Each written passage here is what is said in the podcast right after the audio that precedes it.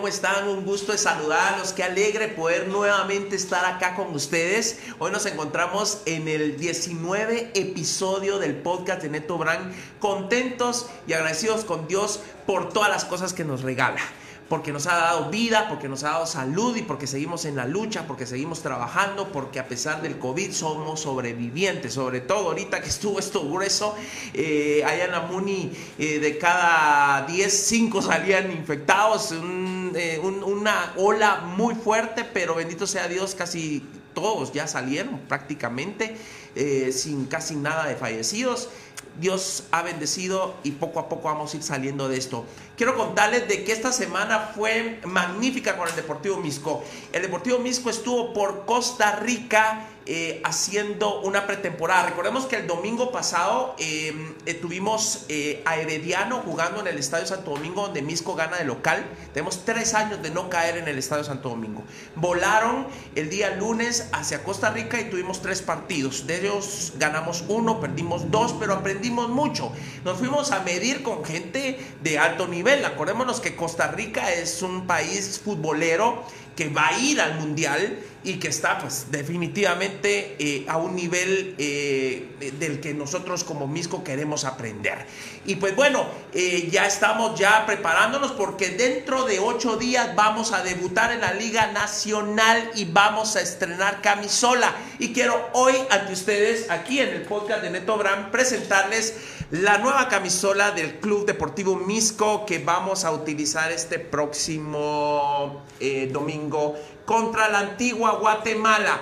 Cambió eh, eh, la iconografía, eh, la letra, la font, cambió del centro, siempre con nuestros patrocinadores, un azul.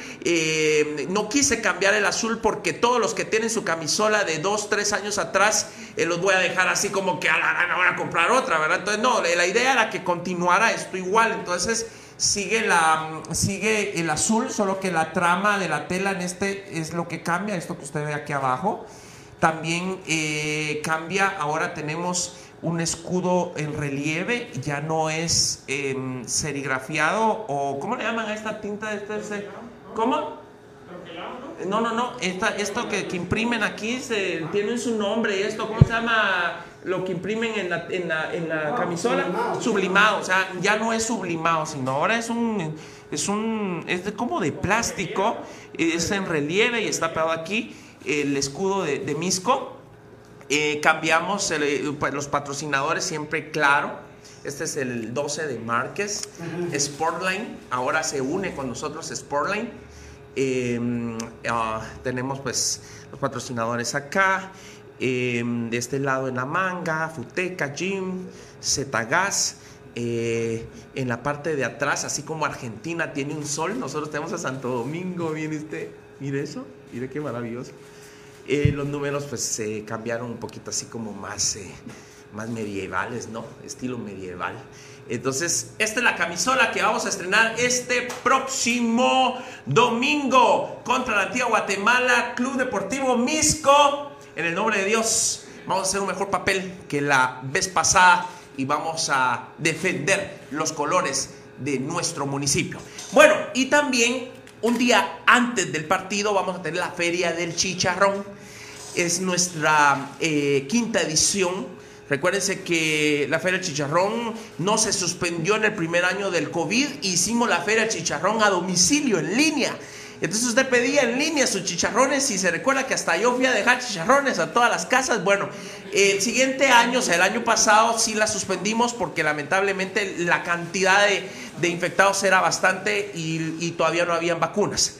Hoy salimos con la Feria Chicharrón. Este próximo sábado desde las 8 de la mañana llegue a Misco en el Parque Central y conozca cómo hemos cambiado el municipio, cómo está de bonito, cómo hemos trabajado el Palacio Municipal, cómo hemos trabajado el edificio anexo, la calle Real y, todo el cambio arquitectónico, urbanístico, barroco que ha tenido Misco, muy colonial, que usted debe de ir a disfrutar. Ya no tiene que irse hasta la antigua quédese en Misco porque está precioso, está maravilloso y está renovado. De tal manera de que este próximo sábado, recuerde, hay parqueo para todos y los esperamos allá en la Feria del Chicharrón. Quiero agradecer también a todos nuestros patrocinadores que hacen posible que este podcast sea toda una realidad. Gracias por siempre confiar en nosotros y por darnos la oportunidad de estar eh, patrocinando este programa y de esa forma pues poder llevar a cabo cada uno de todos estos diferentes episodios donde presentamos estas historias para que usted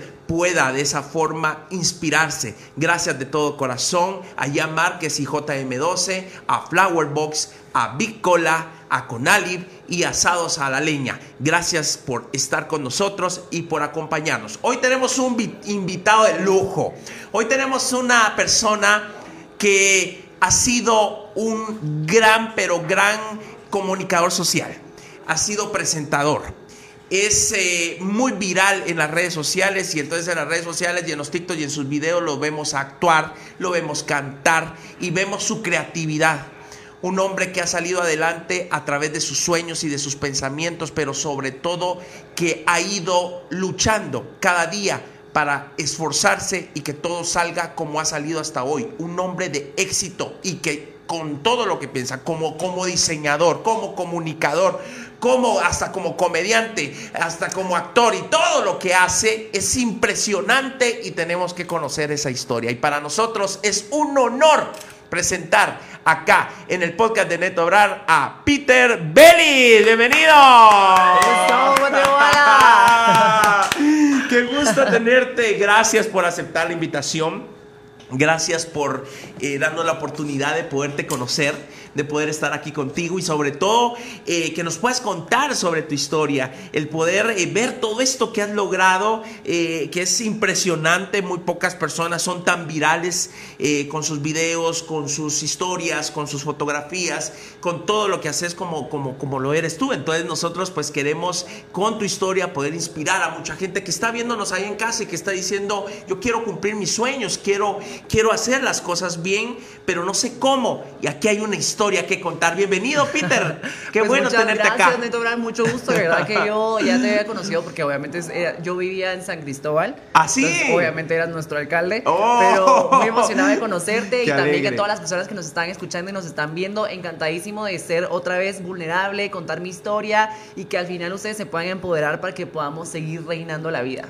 Qué alegre, qué bueno, qué bueno tenerte acá qué- y, y sobre todo saber que eres de allá de Misco Ajá. y que tuvimos la... Mira, ya no y- lo soy. ya- ya- ¿Desde hace cuánto que ya no estás en Misco? Hace ya ocho años. Ah, ok. ¿Y naciste en Misco? Eh, ¿Allá creciste? No, creo que nací en la ciudad. ¿Sí?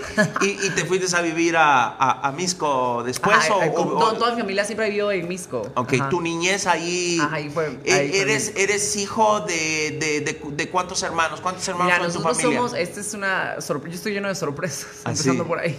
A ver. Mira, nosotros somos 11 hermanos. Ah, no. Ajá, y de no los me 11 digas. hermanos, yo tengo un gemelo, gemelo me hizo. ¿Ah, sí? Ajá, entonces, por ejemplo, él agarró la vida de aviador, entonces él es piloto aviador, él está ahorita en Dallas, eh, trabajando para una agencia, y yo decidí, pues, el mundo de la farándula. Claro. O sea, O sea, y, y de y- ser celebridad. y desde pequeño eh, buscaste eh, eso que- de- porque uno desde pequeño como que trae Ajá, las- lo los trae, sueños ¿verdad? y esas Fíjate cosas, que yo desde pequeño siempre he sido como muy carismático, me ha encantado siempre sobresalir en temas de canto, de obras de teatro, cos- cosas artísticas básicamente.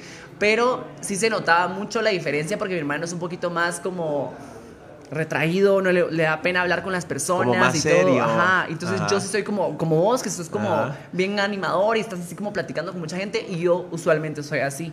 Y eras de aquellos niños de que sonaba una canción ahí en la tele y te ponías a bailar y te ponías a No, cantar. de hecho, mira, yo en el colegio me, yo, me, yo me sentía Hannah Montana, mano.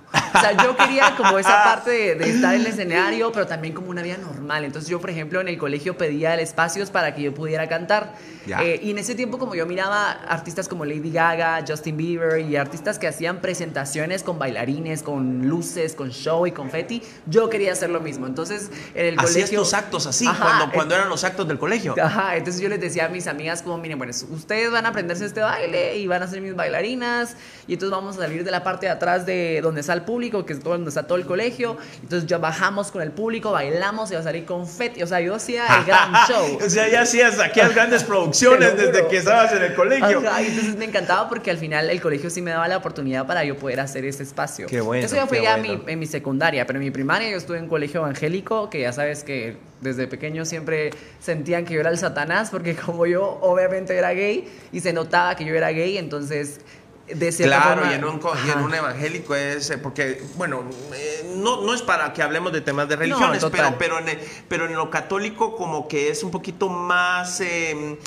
no es que lo aceptemos más, sino lo que sucede es de que, date cuenta que nosotros en lo católico, eh, los, que, los que andan haciendo los adornos de las procesiones son gay, Ajá. los que bordan los trajes de Jesús, de la Virgen, los, los procesioneros, los cachurecos, los puros cucuruchos, hay muchos gay. eh, y, y- y- y- no le vemos el, el feo, no le vemos, nunca lo hemos visto, pero yo considero que tal vez ya en algo más recatado y en un colegio cristiano te da el costado, ¿verdad? Lo que pasa es de que no, no tanto que sea porque haya sido evangélico o católico ni nada, sino que hay que entender que muchas personas creen que hay que imponer sus creencias a las demás personas. Y yo eso es básicamente lo que yo hablo siempre en mis redes sociales. O sea, me dicen, es que tú me impones de que tú sos gay. No, yo hablo desde mi libertad y tú decides desde tu libertad verme, Claro. escucharme. Y ya tú decides si te sigo o ah, si no, te pues como o no. cuando aquellos artistas decían si no te gusta cambiarle el canal, ¿verdad? Algo así es, si no te si no te gusta no lo sigas. Total, entonces en ese caso, por ejemplo, en el colegio evangélico en el que yo estuve, sí fue como muy traumático porque desde pequeño, por ejemplo, yo pensaba que yo era un error. O sea, yo miraba que todo el mundo estaba bien, se aman entre hombre y mujer, pero yo sí, a mí siempre me gustaban los hombres. Entonces yo decidí callar esta parte y dije, bueno, mejor no lo voy a decir, que pues todos están bien, ¿verdad? Eh, y recibía, por ejemplo, mensajes de, de mis profesoras, así como, "Eh, te voy a leer el versículo que dice que te vas a ir al infierno y que lo que estás haciendo está mal. Mis papás en ese tiempo, como estaban trabajando mucho, nos, no- la verdad es que ellos me dejaban ser libre. No es que estuvieran de acuerdo que yo fuera gay y desde pequeño yo tampoco lo comentaba, ni siquiera sabía que existía la palabra gay. E- Eso te iba a decir, o sea, ¿desde qué momento uno sabe que lo es? O sea, ¿cómo, cómo, cómo Yo, uno o sea, yo no sabía que era gay, pero sí sabía que me gustaban los hombres. O sea, no sabía la palabra, no sabía nada. Y... Pero, pero, eh, ¿qué te digo? ¿A los 5, 6 años, 7 años? Sí, ¿cómo de te hecho, das me- cuenta? la primera persona que me gustaba era mi profesor de física porque era musculoso, de hecho. y, y era guapo, entonces me gustaba él, pero no era como que, ay, yo lo quiero besar. O sea, no, Sí, pues, uno era- inocente era- de niño era como, ay, me gusta Sí, pues. y me atrae. Entonces, eh, eso siempre lo noté yo desde pequeño. Claro. Y yo, yo por eso soy como muy abierto en este tema porque hay muchas personas que dicen como, bueno, los gays eh, somos, eh, fuimos violados o Que nos se- que no se- a no esto. nacen sino se hacen, dicen muchos, ¿verdad? Ajá, que nos hicimos, no. Básicamente yo te lo puedo decir con certeza y todas las personas que yo conozco que son de la comunidad LGBT, muchas veces son cosas que ya traemos desde pequeños y que por la sociedad en la que vivimos, que es conservadora, que es muy señaladora eh, y castigadora también, decidimos callar y vivir una doble vida o incluso tratar de fingir para poder encajar, para ser aceptados. Entonces muchas personas actualmente viven una vida infeliz y por eso es que los ves ahí comentando en redes Claro, sociales claro. como te odio Peter, que sos una M, que todos no los sé qué". haters, ¿verdad? Que, que- que están ahí a la orden Exacto. del día sacando ese, ese- esa represión que tienen en su corazón, que tiene que ver con muchas cosas más también de- detrás, ¿verdad?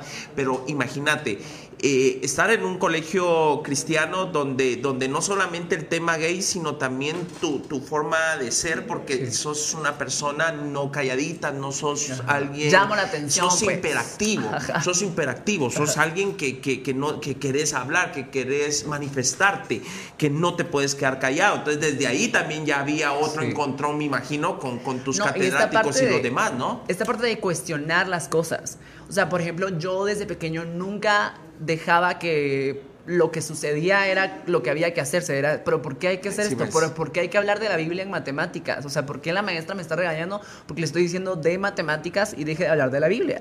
O sea, y todo ese tipo de pensamientos, la gente era como, "Ay, ¿cómo vas a decirle eso a la maestra, verdad? O sea, y yo nunca me Como rebelde, Ajá, como no, rebelde no en ese momento, sí. tal vez lo, Bueno, lo para verían como, pa- exacto, para ellos como rebelde. Exacto. En tu caso, eh, tu carácter y tu forma de ser te hacía que todo tuviera una razón de por qué. O sea, está bien, pero total. explíquenme por qué, ¿verdad? Y cuando yo miraba que vean injusticias o cosas que no estaban bien, yo los ponía como en evidencias. Ah, o sea, por ejemplo, llegó una maestra muy muy interesante y me llegó a decir, es que Dios me dijo que te tengo que decir a ti que tú tienes que cambiar y que no sé qué. Y yo le dije, mira, entonces, ¿por qué Dios no me lo dice a mí?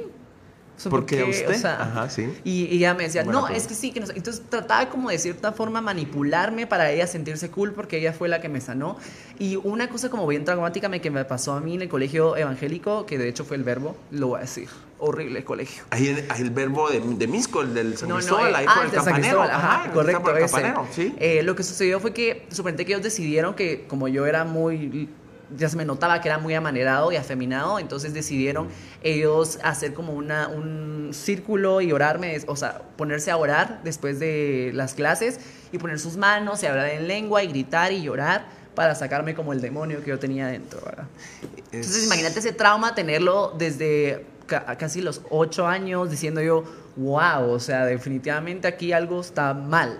No, y sabes algo, que también eso te generaba algún tipo como de bullying desde ellos mismos, no solamente Sí, de tus compañeros, sino de que- tus catedráticos y de la gente mayor, porque ya ponerte ahí en rueda y hacerte oración creyendo que estás eh, poseído, eh, desde ahí ya te están generando Un una presión, exactamente, un señalamiento del Sí. cual eh, si no estaban de acuerdo, mejor desde un inicio nunca se le dijeron a tus papás, exacto, a tus papás nunca le dijeron, mira, mejor llévenselo porque Sí nosotros por nuestras comentaban. creencias, porque está bien, ¿verdad? Su religión y todo el rollo, pero entonces si no, me- por ejemplo, yo estudié en un colegio católico, Ah, así bien grueso. O de que eh, tienes que andar con el pelo corto, tus zapatos bien Ajá. lustrados, que, que no te podías poner el, el- el- suéter en la cintura. Hoy por hoy yo siento que a mí me sirvió mucho porque me sirvió de disciplina y, y muchas de las cosas que hoy tengo como costumbre fueron gracias a que yo las aprendí Ah, ya, bajo ajá. ese régimen fuerte, duro, militar que yo tuve en el San Pablo. Fue.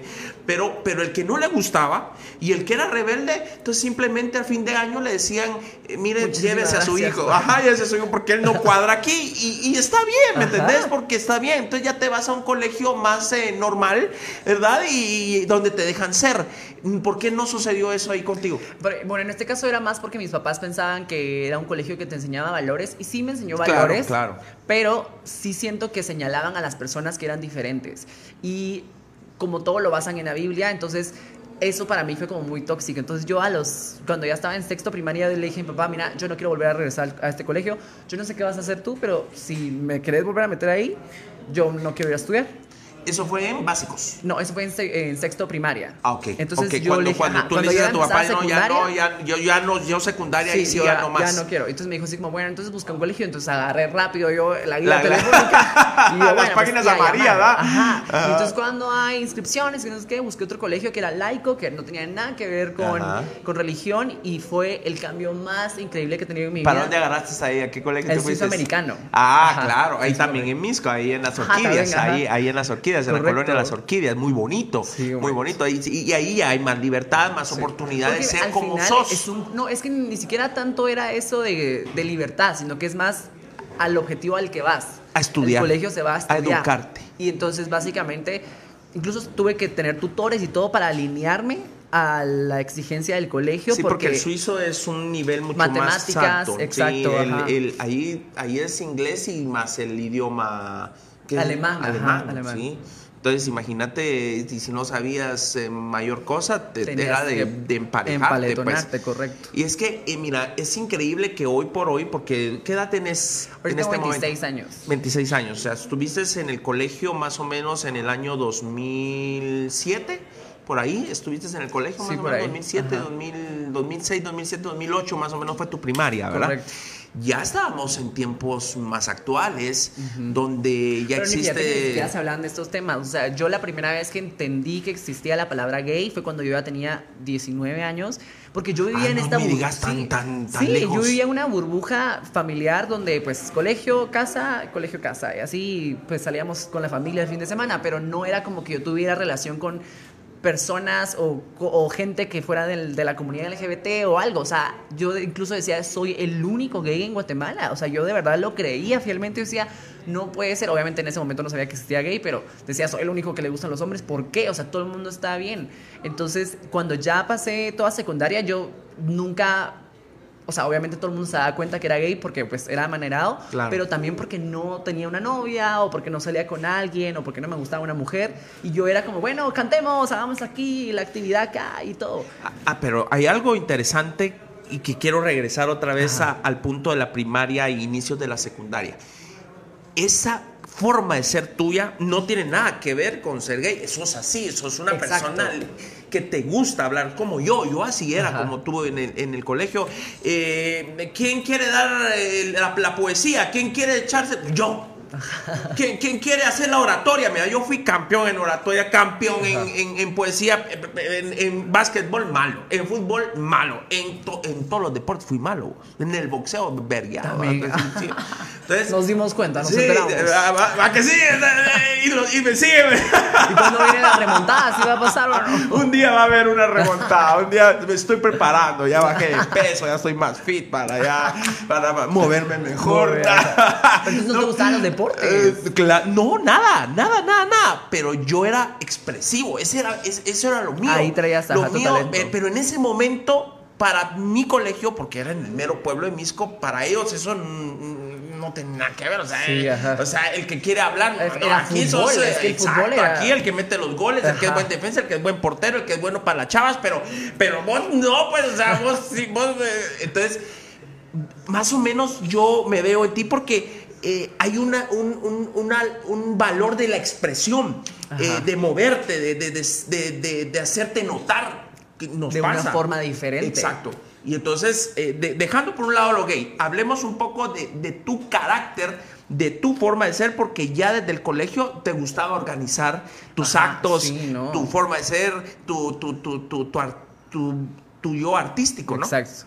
Exacto. O sea- y fíjate que eh, por eso yo soy como muy enfático en este, porque como yo no sabía que era gay, o sea, no, no había creado este concepto, todos estos talentos que yo tenía hacían que la gente no me hiciera bullying, porque yo era el presidente de la clase, yo era el que sacaba mejores notas, era bueno corriendo, en natación también, o sea, todas Ah, las no habilidades, sí, las tenías. ganar el primer lugar en canto, ganar- o sea, hay un montón de cosas. Sí, porque para cantar, yo te he visto cantando y ahorita tenés una voz nave, vos, sí. O sea, o sea, o- ah, la interesante eso, o sea, no, no solamente eras bueno por uno, sino eras bueno para todo lo Ajá, demás. trataba de ser siempre, O sea, difícilmente atraía. quién te hacía eh, bullying así, porque Ajá, no. eras bueno para. Y suponente que si alguien, o sea, que eso es otra cosa, como yo sí me daba a respetar, entonces si suponente que había algún comentario así, ay, o cosas que decían, yo me volteaba y decímelo en la cara, pues, o sea, ¿cuál es Ah, su problema? también, también entonces aguerrido, o sea, se afrontaba ajá. las cosas. Y honestamente con toda mi secundaria, por tener est- este tipo de talento y cosas que tenía yo desde, desde adentro, la gente me miraba como el popular, entonces no se atrevían como a cuestionarme Mira, o qué- tratar de qué señalarme o más hacerme quedar interesante mal. Me estás contando. Ajá. O sea, me imaginé que, que porque, por ejemplo, en, en el colegio donde yo estudié, siempre al amanerado bullying grueso. Exacto. Y entonces él siempre estaba así, mira. O sea, Ujú. siempre callado, siempre a un lado. Y el que se juntaba con él ah, también era, Que era gay, también era exacto. gay. Eh, entonces, eh, yo siento que el- mm, le arruinamos la vida a mucha gente y me incluyo eh, en, en ese, en ese bullying, pero tú me estás contando hoy una historia bien distinta que, que me, que Pero me yo parece creé interesante. ese espacio, yo creé mi mundo. Gracias a Dios tenías un, podemos decir, una autoestima suficientemente grande Fuerte, para no correcto. dejarte apachar por nadie y para poder hacer lo que te gustaba. Exacto. Y creo que también fue por la libertad que me dieron mis papás, no en el sentido de que ellos quisieran darme la libertad, sino que estaban muy ocupados trabajando, que entonces yo era el que me hacía mis tareas, yo, o sea, yo nunca era como, mamá, mi, no entendí esto, que, o sea, nunca, yo era como, yo me hago mi desayuno, yo me hago mi refacción, yo eh, me hago mis tareas, si tengo que ir a la librería, papá, dame dos quetzales, tres para mis láminas de aquel entonces, porque no había internet. para tu hoja de papel construcción, color Claro, de verás. Y rosado, entonces yo me iba morado, caminando en San. Cristóbal a buscar la librería y regresaba. O sea, Ah, yo ese tipo y de ya cosas. maneja- también manejaste muy, muy pronto, muy joven. Ajá, tú- todas, todas esas cosas como que yo ya las traía muy de- independiente, independiente, pero tenía mucho que ver porque tus papás trabajaban. Entonces Ajá. eso te hizo también eh, pues volverte independiente Correcto. y hacer tus propias cosas. Ajá. Y entonces poder sobresalir en, en un mundo y en un colegio bastante difícil, pero que al final de cuentas eh, lo, lo lograste hacer. Ok, Total. luego te vas para, para el tema de la secundaria, ya te vas para el suizo americano y ahí ya existe una oportunidad más de, de, de, de, de ser más, eh, no libre como decíamos, sino, pero- pero de que pudieras ser más tú, ¿no? Correcto. Y no, y desarrollar también los otros talentos que el, el colegio me daba oportunidad. Porque suponente en colegios en- que son católicos o evangélicos, usualmente es como lo más importante es la, la religión y- ya. O sea, Sí. en cambio en este colegio era como, bueno, si quien quiere ser matemática, si quiere ser eh, corredor, deportista, o sea, te daba esa, esa libertad para poder desarrollarte en esos ámbitos, por ende empoderarte y tener como, eh, empezar a crear esa personalidad. Hablando de la personalidad y hablando de los sueños, porque, por ejemplo, a mí cuando me decían a los nueve años en el colegio, ¿qué quieres ser neto cuando seas grande? Yo siempre dije que quiero ser alcalde. O sea, yo desde los siete años yo ya tenía la visión, yo quería ser alcalde a pesar de que yo era mm, pobre, de familia de vendedores de mercado, yo iba a vender al mercado, vendí en el mercado mi niñez, mi adolescencia, mm, hasta mi parte de juventud, incluso eh, que te digo, mm, después de haberme graduado, todavía un año después, vendí en el, en el Trébol, vendí aquí en la Sexta Avenida, eh, pero yo quería ser alcalde desde los 7, 8 años. A esa edad, ¿qué querías ser tú? Yo, mira, yo como te dije, como que miraba a Hannah Montana y todo esto, yo sí de verdad quería ser una Ah, celebridad. o sea, que mi ya desde ese grande- entonces también ya, ya sabía lo que querías, Ajá, de sueño ser un artista, ¿no? Ajá, un exacto, que artista. eso todavía me hace falta porque no he todavía me he tirado como a la música, por ejemplo, que es lo que más me apasiona y donde me que tenés yo una que- ajá. magnífica voz. Ajá. Y aparte de eso, ¿tocas un instrumento? Va, por eso, por, por ejemplo, con esta parte de mi niñez, mi papá se, informa, se enfocaba más en educarme como matemáticas, en inglés Claro, y sí todo puede esto. ser tema, Entonces, tema musical era señalado y era como... eh, incluso mi familia viene de marimbistas y tú ves Ah. tienen esa mala experiencia como de que la o sea la música No- no en te saca Guatemala no te saca ajá, exacto entonces eh, por eso yo creo que mi- el miedo de mi papá era como no te desarrolles en ese ámbito yo incluso cuando cantaba en el colegio lo hacía en escondidas gané el primer lugar dos veces en el Don Bosco eh, y no lo contaba porque era algo como Ahí en juventud, participaste Ajá, en juventud. juventud. No me digas, y ganaste en canto. Gané en En juventud, en primer lugar. Primer lugar. Ah, puta, Los dos no, hombre. dos si años estamos, consecutivos, Guatemala. estamos, señores, con un. O sea, hay un montón de cosas que, que- que- que no sabe uno de ti. Pues uno ve tus correcto. videos, pero hoy, eh, eh, escuchando esto, Juventud era el festival de colegios más grandes de toda Guatemala correcto el más caquero, porque era caquero. Y ahí todo el mundo íbamos a participar. Pa- Para empezar, habían eliminatorias, era como, Ajá. como unas olimpiadas. O sea, primero en una y no ganabas, ya ni Sí, siquiera ya, iba, al a final. juventud. Y él es un, es, es un campeón de, de canto en, en juventud. O sea, mis respetos, te felicito. Qué, qué bueno saber eso. Pero entonces suponete que esas cosas me estaban pasando, pero yo no Pero las no las, podía y contar. no las contabas. No las o podía sea, tu, contar. tu papá y tu mamá nunca se dieron cuenta que tenían al campeón de juventud. Dos años consecutivos, A imagínate. la madre. Pero ¿Y bueno, qué cantaste que, esa vez? Solo eh, para poder canté saber. O Sole Mío, esa canté. Ay, la- sí, ajá, así a Oso. Pero así la cantaste así o como la cantó Luis No, Miguel. eh, cu- ¿Viste la serie de Luis Miguel cuando de No, niño no canta he O Sole visto. Mío? Así en su voz, en su voz de niño. No, ¿ah? yo la canté, sí la canté con el, con el instrumental de la verdadera canción, pero obviamente la hice a mi estilo, pues porque tampoco es que yo pueda cantar ópera. ¿Qué registro sos? ¿Sabes qué Yo registro soy tenor. eres? Ok. Ajá. Sí. Soy tenor. Incluso todo lo que yo sé de canto no es que yo lo haya aprendido de alguien más, sino que yo es por oído. Ajá, es por oído. Entonces, yo no es como no que te pueda leer la partitura, ¿verdad? Sí, no hay Pero solfeo. sí soy como de, ah, aquí hay que hacer la segunda, o esto aquí, allá. Y, y toda la forma en la que me he desarrollado es por oído, pues, honestamente. Ganaste entonces y, y ganaste con una canción de ópera. O sea, ni siquiera subiste a cantar una de New Kids on the Block o de, o de, o de Backstreets. No, New Kids es No, es de que mi- si vas a un concurso vos vas a ganar, o sea, o no vas a ir a cantar a la de Tatiana, pues, o sea, Sí, pues, ajá, iba- pero ibas con algo súper difícil, pues como correcto. cuando José José canta el triste ahí en el, en el Festivalotti, en la canción, pues, ah, o sea, cuando, cuando suben aquí aparte de, de- de- de- del estribillo, ¿va? que José José deja hasta la hasta esta chava, hasta en aquel entonces a, a Angélica María con la boca abierta, ¿no? Entonces, qué interesante, ok, y entonces ahí ya te... Ahí desde tu adolescencia un encaminamiento a lo artístico. Ajá, no, incluso, por ejemplo, después de que haber ganado el Don Bosco, me escribió Nelson Leal, porque él había hecho la canción de Orgulloso de ser Chapín. Y que entonces, es una cancionaza. Ay, sí, que es- yo Entonces- la pongo cada 15 de septiembre en Misco. Ajá. Nelson se enojó conmigo la última vez porque me dijo que no pagué los. Mira, yo le pago los. los, los si tú le puedes hablar, porque yo creo No, que está. es mi amigo, ¿No es- ¿Ya no es tu amigo? No, ya o no es tu amigo. pasé Sí, ya 10 yo voy a pues. mandar a alguien a que le hable porque la quiero usar otra vez, porque yo la uso cada año cuando hacemos el grito y todo. Y entonces es una canción. ¿Y participaste en esa canción? Ajá, pero no en la original, la original es con todos los artistas Sí, de que son- entonces. ajá. Entonces él volvió a hacer una, eh, una Un versión remix, de niños, Ah, de, ah, bueno, de, de adolescentes. Ajá. Ya eh, ¿Qué edad tenías en ese Bueno, ese tipo tenía 16, creo Sí, yo. pues, Ajá. pues, Entonces me llamó para que yo cantara la parte de Fabiola Roda. Entonces dije, ah, me dieron la mejor parte de la que, que canta. Ajá. Y entonces ya, pues canté esa parte y, y- y ya estoy en ese video de Orgulloso de ser Chapín. Solo mi nombre es Pedro Pablo Vélez. Entonces. En ese tiempo no me decían Peter, solo mis amigos. Entonces ahí dice Pedro Vélez. Pero bueno.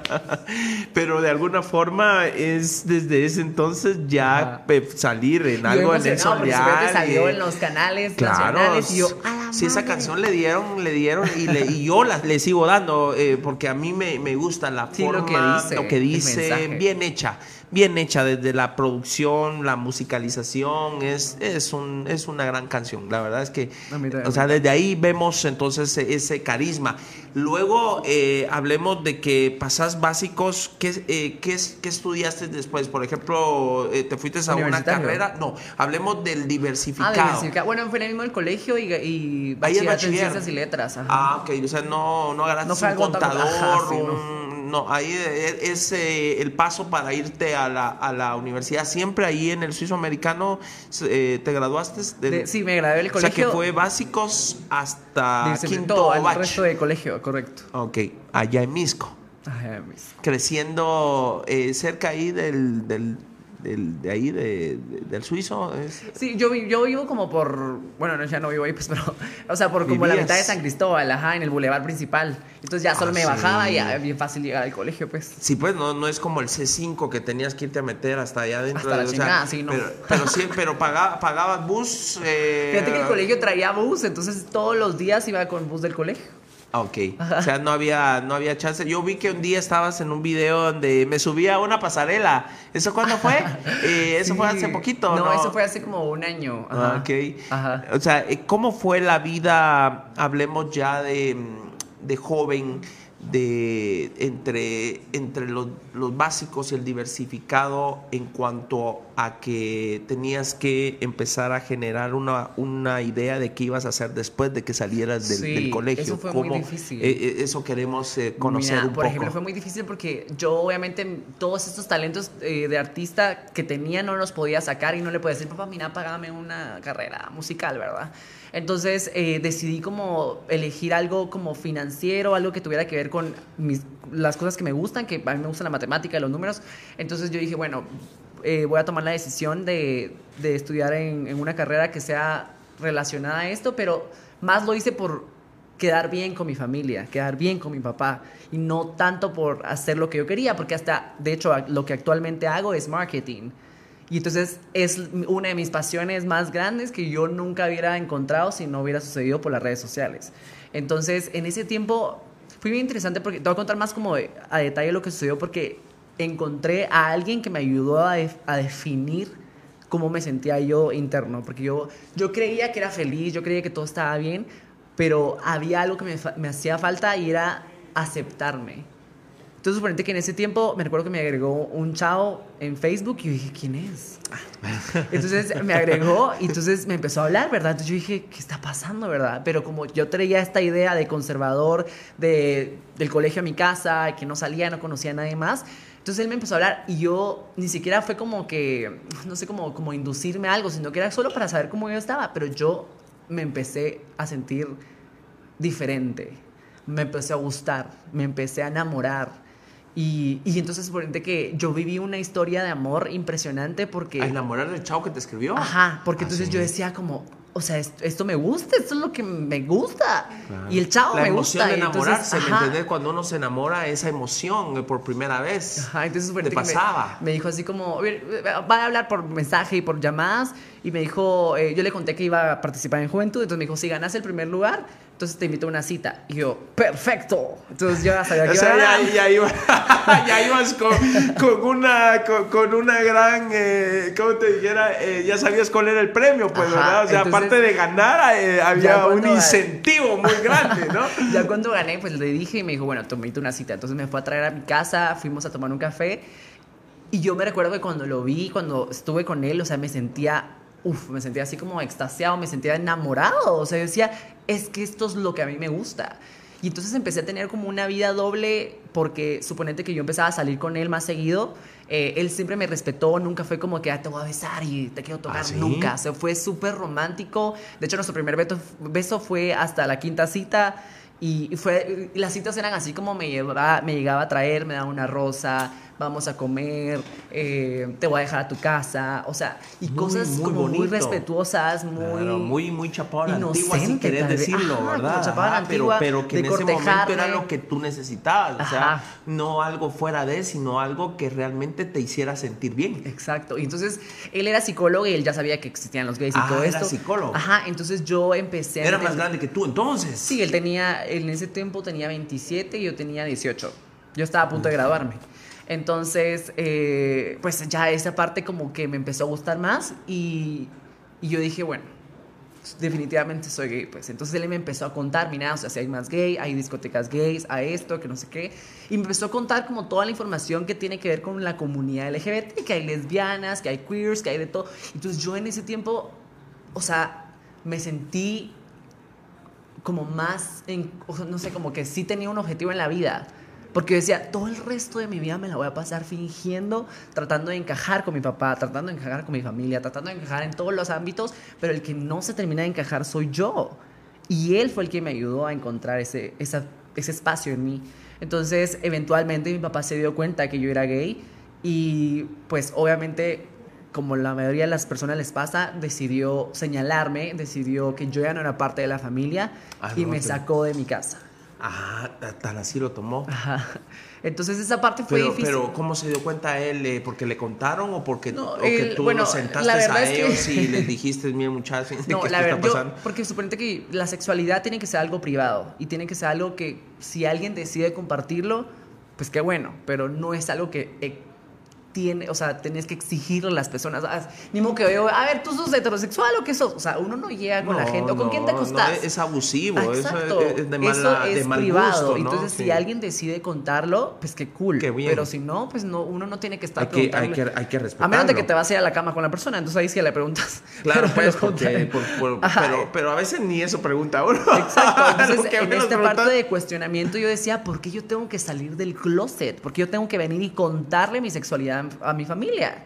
No tengo por qué decir, ay, mira, soy gay. O sea, no, o sea, Ah, no es algo que yo tenga que hacer Claro. porque yo no voy a permitir que, o sea, que- como darles a ellos Eso ya es el mío. poder Claro, de de- decidir si me van a aceptar Ah, o no. sí. O sea, es que esta es mi Lo vida. tenés que y hacer, punto. ya. Exacto. Entonces, eventualmente se enteró, decidió, eh, pues, que Joan era parte de la familia y entonces ese cambio rotundo que tuve de haber tenido todo perfecto en, en calificaciones, en ser un niño de bien, en no portarme mal, llegar a la hora que me decía y todo, De ser un joven Ajá, ejemplo y haber hecho todo bien, pues resulta que porque soy gay, todo se me va al, al piso. al trasto. Ya no soy parte de la familia, todos mis hermanos ya no me hablaron, decidieron Los que 11 hermanos. Ajá, ya no era parte de la familia y era porque yo ya porque yo ¿Y era tus gay. hermanos no, no lo aceptaron? ¿No- Lo que pasa es que no como vieron también han vivido esa parte tuvieron que conservadora. pero, pero crecieron contigo.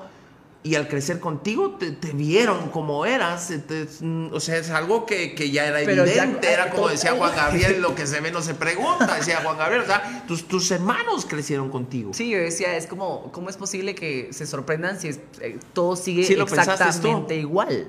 O sea, que yo sea gay y que ya mismo, sepan pues, ustedes, sí. no significa que yo voy a cambiar y que tú voy a llegar con una peluca y que yo quiero ser mujer. Claro. No, yo soy un hombre a quien le gustan los hombres, punto. O sea, y hay personas que se identifican de diferente forma, pero en mi caso... Yo me considero hombre y me encanta ser femenino, que me cuido, que soy sentimental, que pero son cosas que yo decidí tener en mi vida por no querer encajar en los estereotipos de el hombre no puede llorar, el hombre no se puede cuidar, el hombre tiene que ser el proveedor de la familia y tiene que decirle a la mujer que cocine. Todo ese tipo de cosas yo desde pequeño yo me las cuestionaba y decidí que no iban a ser parte de mi Sí, vida. parte de un machismo, ¿no? Exacto, entonces cuando yo ya pasé esa parte de irme a vivir solo, eh, fue muy difícil, porque esos seis meses, empezar desde cero a trabajar, empezar a mantenerme todo lo que conllevo yo como persona, el, tra- el transporte y el casa y la comida y todo esto, y también la parte de emocional, de saber que yo ya no era parte de la familia por haber decidido vivir mi vida como esto. Lo cual era en ese momento eh, triste, eh, doloroso. Total. Que- que- no, y caí en depresión, caí en Eso- depresión. Eso, te iba a Eh, y- preguntar. y, estuve eh. muy, muy triste porque al principio fue como, bueno, todo va a estar bien, porque siempre he sido muy positivo. Entonces todo va a estar bien y yo me cuido y que yo me voy a mantener. Pero esa parte de no puedo creer que toda mi familia me dio la espalda y que todo lo más importante que yo había decidido en ese tiempo era mi familia, ya no era algo importante. Entonces caí en depresión, estuve a punto de suicidarme y decir, Ah, no, mi vida se va a acabar porque yo no encajo acá, o sea, toda Guatemala piensa así, mi familia piensa así, y que se supone que mis papás, que son los que me aman, decidieron que yo era- ya no era parte. Entonces, eh, ¿Y te, te- te dieron chance de, o, o te dijeron ahí están tus cosas, o ni saques tus cosas, no, andate, sí, o sea, saqué mis cosas y todo, sí, o sea, tampoco es que me echaran así como salte de acá. Gracias a Dios también mi papá me ayudó de alguna forma para poder yo empezar mi vida de, de vivir solo. Ah, bueno, qué bueno. y, y se lo agradezco mucho también en esa parte y entiendo y soy como muy ¿Y te empático. solo? Sí, ¿Qué- solo. ¿Y cómo lo hiciste para conseguir un Pues era- cuarto o- Pues y todo eso? to- pues, conseguirlo así desde cero, así, gran buscar en la prensa y todo. ¿Y Bueno, para entonces, dónde te fuiste? eh, bueno, al principio empecé a vivir en zona 11 y después me cambié a zona 16, que es donde actualmente vivo, pero, pero a lo que yo me quiero como enfocar es esa parte que si yo no hubiera tenido a esta persona que fue mi novio, no me hubiera ayudado psicológicamente para poder llegar con una psicóloga y decir, mira, habla tus problemas.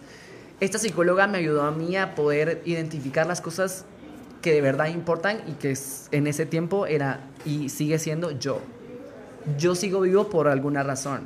Estoy acá en Guatemala, tengo esta familia, tengo esta en mi entorno amigos, pero por algo estoy acá. Todo tiene un motivo. Exacto, entonces empezar a como a construirme otra vez, a empezar a enamorarme de mí y empezar esa travesía de aceptarte.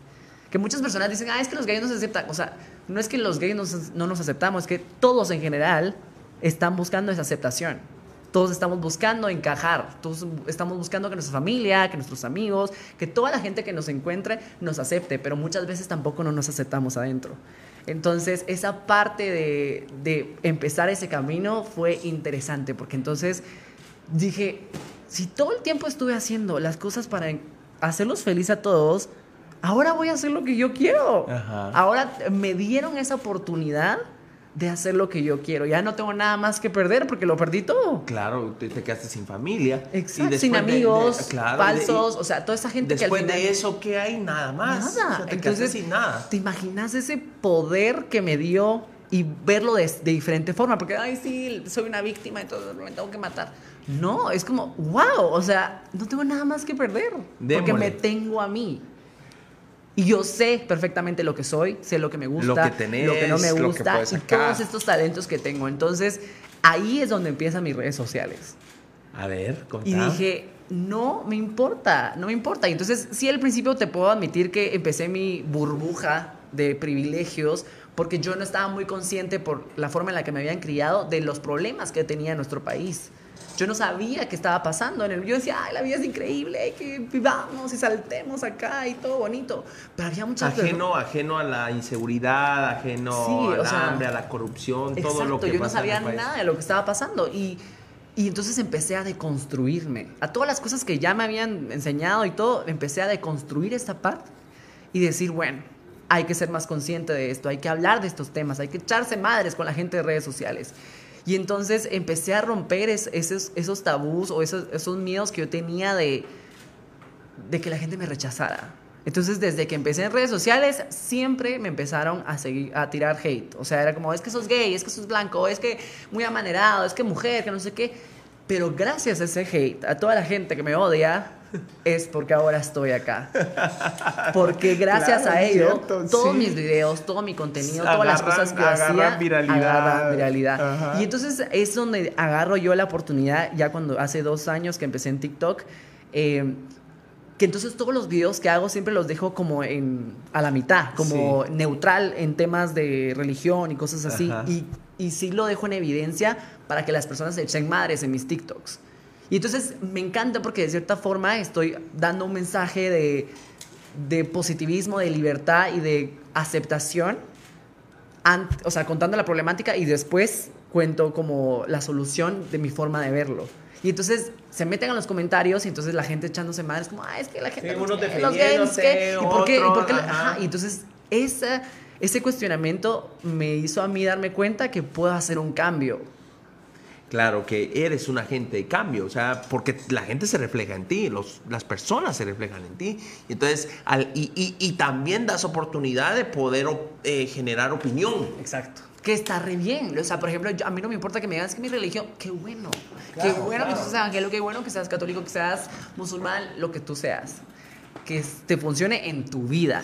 Por pero supuesto. no se lo impongas a nadie más. Claro, claro, porque al final todos debemos de buscar la manera de ser feliz nosotros. Si sos feliz como católico, como lo soy yo, por ejemplo, pues, está bien. Exacto. Si me gusta cargar procesiones, pues, está bien, pero, pero al otro no le gusta, yo tengo que respetar porque el otro también está bien con lo que Ajá, hace, es que ¿no? es pecador porque no, entonces él no quiere cargar la procesión. Claro, no, pues, no, podemos, no podemos irnos a, a los extremos o a los límites, ¿verdad? Ahora bien, ¿cuál fue ese primer, eh, eh, eh, hablemos, post viral de, de Peter? Eh, que- que- porque como hemos tenido aquí invitados que nos cuentan, no, eh, eh, empecé a hacer algo que, que nunca me imaginé que esto iba a pegar. Me pasó a mí, por ejemplo. Hay cosas que yo he tenido muy virales que nunca me imaginé que esas iban a ser virales. ¿Cómo, cómo te fue a ti con- hablando ya de temas de redes sociales y de marketing? Mira, por ejemplo, yo en redes sociales empecé y todo, y empecé a tener seguidores y era gente como de similares a mí, que eran como de,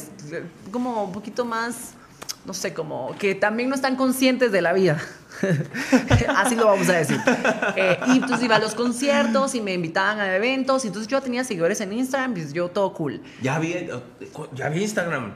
Ajá, en Instagram. Bueno, eso fue hace ya seis años que empecé en Instagram y poco a poco empecé a hacer contenido como de, no tanto de comedia, sino que era más como tutoriales, como de...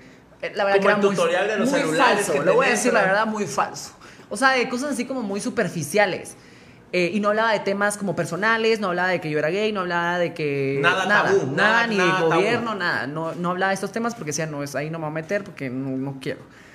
Pero re- uno de los videos que hice para una marca, eh, lo subí yo a... Empezaba TikTok, de hecho, hace como dos... No, no, espérense. TikTok empezó a acabar con la pandemia. Sí, ajá. TikTok empezó con la pandemia. Bueno, yo, fue, yo inicié en TikTok antes de la pandemia, que fue en el 2019, como en octubre del Ah, no, 2019. no. Ajá. Eran de Eh, los primeros. Ajá, correcto. Entonces, lo- los videos que yo hacía en Instagram, que les iba re bien, yo dije, lo voy a subir a TikTok, ¿verdad? Y todo va a estar bien. Entonces, lo subí a TikTok y el algoritmo de TikTok lo que sucede es que lo manda a todas partes de Guatemala. No solo en mi Instagram, solo me miraba gente de la ciudad y gente de colegios así como fufurufos. Y en TikTok no. Entonces, mi, mi contenido, que era muy similar a la gente de Estados Unidos, que es como muy bonito y todo así, a la gente de Instagram que me miraba sí le gustaba, pero en TikTok no, porque es otra realidad. Sí. Entonces, cuando yo lo subí, la gente lo utilizó. O sea, fue una cosa así espantosa porque literal, en una persona de- importante de, de sus redes sociales en México decidió burlarse de Guatemala por, por mi video. Y entonces, pues así como, ay, qué ridículos los gays de Guatemala, no sé qué decía, ¿verdad? Y entonces, ese video tenía casi 2 millones de vistas en su Facebook. Todos los comentarios eran negativos y gente de Guatemala también estaba comentando qué vergüenza que él sea de Guatemala, que no sé qué. Dos días después lo agarraron y lo subieron en Twitter y empezaron a echarme madres en Twitter así espantoso de que queremos verguearlo, que lo vamos a matar, que Peor que Twitter es bien... Horrible, Sí, esa es la palabra. a mí- no mucho me gusta Twitter. Yo siento que ahí los que están en Twitter se sienten como, como raza aparte, ¿no? Ajá. Sí, así los veo. eh. Es Me cuesta- a mí me cuesta A mí mucho con Twitter. cuesta Yo todo. casi ni posteo ahí. Va, entonces yo empecé a recibir un montón de comentarios en mi Instagram como, mira, que subiste eso, no sé qué, es ridículo. Entonces sí tengo que admitir que me costó porque dije, wow, esta es la realidad que yo no sabía que existía. Yo vivía en mi mundo de flores y de fantasía y cuando ya me di cuenta que la gente sí era homofóbica, que sí me odiaba porque yo era gay, porque era femenino, me costó por unos dos meses decir, no puedo creer que todo lo que yo subo, a- después de ese video, todo lo que yo subía era negativo hacia mí. Era te vamos a mandar a matar, que no sé qué. Yo en ese momento ya estaba en un programa de televisión, El Termómetro, en Guatevisión. Y entonces yo decía, no puedo creer, o sea, todo el tiempo voy a recibir hate. O sea, no lo puedo creer, o sea, puedo decir algo bonito, pero no les importa porque como soy gay, no vales como persona, ¿verdad? Entonces sí me costó y lo volví a trabajar con la psicóloga y entender ese tipo de cosas y decir, bueno, hay que ser empáticos con la persona negativa. Esa persona está hablando de sus inseguridades, de sus problemas y se siente súper cool en una laptop o un celular diciendo, ay, lo voy a verguear, que no sé qué. No te va a llegar a verguear. A mí no me han vergueado y probablemente tal vez puede que algún día suceda. Pero de lo contrario no ha sucedido todas las cosas que me han dicho. Y entonces dije, bueno, me voy a empoderar. Si ¿Por ustedes me quieren ver, me van a ver reinando. Ahí Porque está. yo esa palabra ya la había definido en ese tiempo, que yo me daba cuenta que las decisiones que yo tomaba eran por mí, como un rey, que viene y decide por, ah, yo quiero ir allá, vamos a matar aquí, vamos a... Ajá. Entonces decidí, yo estoy reinando mi vida, eso es lo que estoy haciendo, haciendo las cosas que a mí me gustan. Que al final eso es. O a eso debemos Uno de debería pensar hacer llegar, eso, ¿verdad? Exacto. Entonces eh, dije, bueno, si me van a ver, me van a ver. Y entonces ahí es cuando empecé a abrir la brecha y cambiar la forma en la que yo comunicaba las cosas y decir, bueno, si quieren hablar de estos temas, los voy a hablar con toda la seguridad. Entonces hablé de temas de comunidad LGBT, hablé de temas de las mujeres, hablé de un montón de cosas que no se hablaban antes.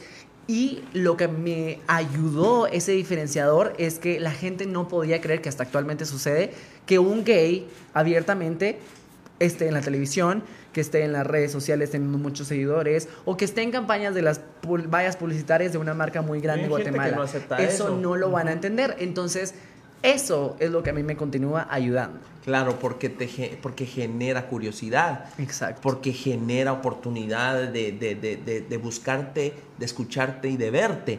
Porque, eh, porque él va. Exacto. Y mira, yo agradeci- agradecidísimo Ajá. por las personas que me siguen, que de verdad se acercan a mí, que han escuchado mi historia y que por ser vulnerable y contar todas las cosas negativas que me han pasado en la vida, ellos han, han decidido cambiar ese chip y decir, ya no voy a hacer las cosas por mi familia, por mi mamá, por mi papá, lo voy a hacer por mí. Y aunque te señalen, aunque pasen esos momentos difíciles, saben que a Peter le fue horrible. Y miren qué increíble vida tiene ahora. Es, Sí. soy, de verdad, yo te Sos juro que me feliz. siento tan eh, agradecido con la vida Ajá. porque gracias a ese momento tan difícil que tuve, donde yo me quise suicidar porque decía ya no tengo nada más que hacer en la vida, gracias a eso me pude liberar. Y te lo juro que todas las cosas que hago y las personas que conozco y se acercan a mí, siempre me cuentan su historia y me, yo te lo juro a toda la gente que me sigue, siempre les somos brothers o amigos, porque siempre los abrazo y me quedo hablando con ellos y cuénteme sus historias porque sé que todo lo que he hecho vale la pena contar mis historias y ser vulnerable ayuda, va a, a impactar a alguien. Pero también porque se identifica uno. Y no, porque me dicen, ay, todos los que te siguen son gays. No, No, yo creo no, que, no, no. Yo creo que es un 1% de la gente que me sigue que es gay. De ahí Claro. las más personas son personas que han decidido ser reyes y reinas en sus vidas. Uno. Y dos, por tu creatividad también. Exacto. Porque Ajá. reconocemos tu talento. Y más porque ¿Verdad? también ya combiné cosas como de comedia Así y contar es. mi historia y que la École, gente se ría y todo. Porque aquí hay algo también, eh, vuelvo a repetir, dejando por un lado eh, que has tocado el tema y que has, eh, te has liberado platicándolo y contando la historia y que muchos se identifican con la historia, pero hablemos también del talento, porque hay talento. Hay talento. Hablemos cuando platicábamos de tu paso por la secundaria, juventud, tú eh, eras bueno para los deportes, o sea, hay un talento y ese talento lo supiste también aprovechar para que para generar un contenido que nos atrae y nos interesa, porque no nos aburre. Vos estás en el TikTok y estás viendo un video y si no te gusta simplemente plum, le das y lo ves un segundo, dos segundos.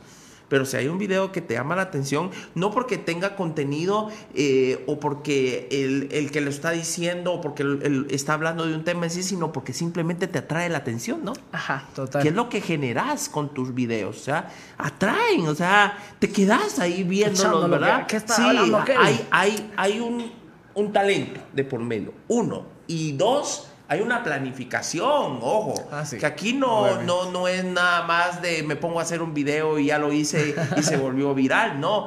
Eh, eh, veo que hay una planificación, hay una producción, hay una postproducción, hay todo un andamiaje de algo creativo que genera contenido y que se vuelve viral y que hoy es profesional. Contanos un poco de Va, eso. mira, ¿Cómo pues- se hace un cómo haces un video de esos tan buenos? O sea, primero lo escribís, lo pensás, lo analizás, lo, lo que, ¿cómo, cómo, cómo, cómo funciona? Pues mira, básicamente la mayoría de los TikToks que yo hago, que son de mi experiencia, son cosas que me suceden del día a día. Y es como una forma de, no sé, como de divertirme de las cosas negativas que me sucedieron. Entonces lo cuento porque de verdad que son cosas como hasta a mí me impactan que a la madre a mí me pasó esto, que un señor me quiso tocar la nacha con su hija y su mamá tomándome la foto. O sea, son cosas que no puedo creer que me suceden, pero digo yo, la voy a contar porque son cosas que hacen poner en evidencia muchas cosas y se, la gente se ríe, se la pasa bien. Eh, entonces, lo que me pasa, por ejemplo, en momentos creativos es que a veces voy manejando, o a veces estoy eh, bañándome o algo así. Es como, "Ah, esta historia que me pasó la vez pasada, no sé lo voy a grabar". O el momento que, por ejemplo, me chocó alguien o algo así, es como, decido yo parquearme y empiezo a grabar el video.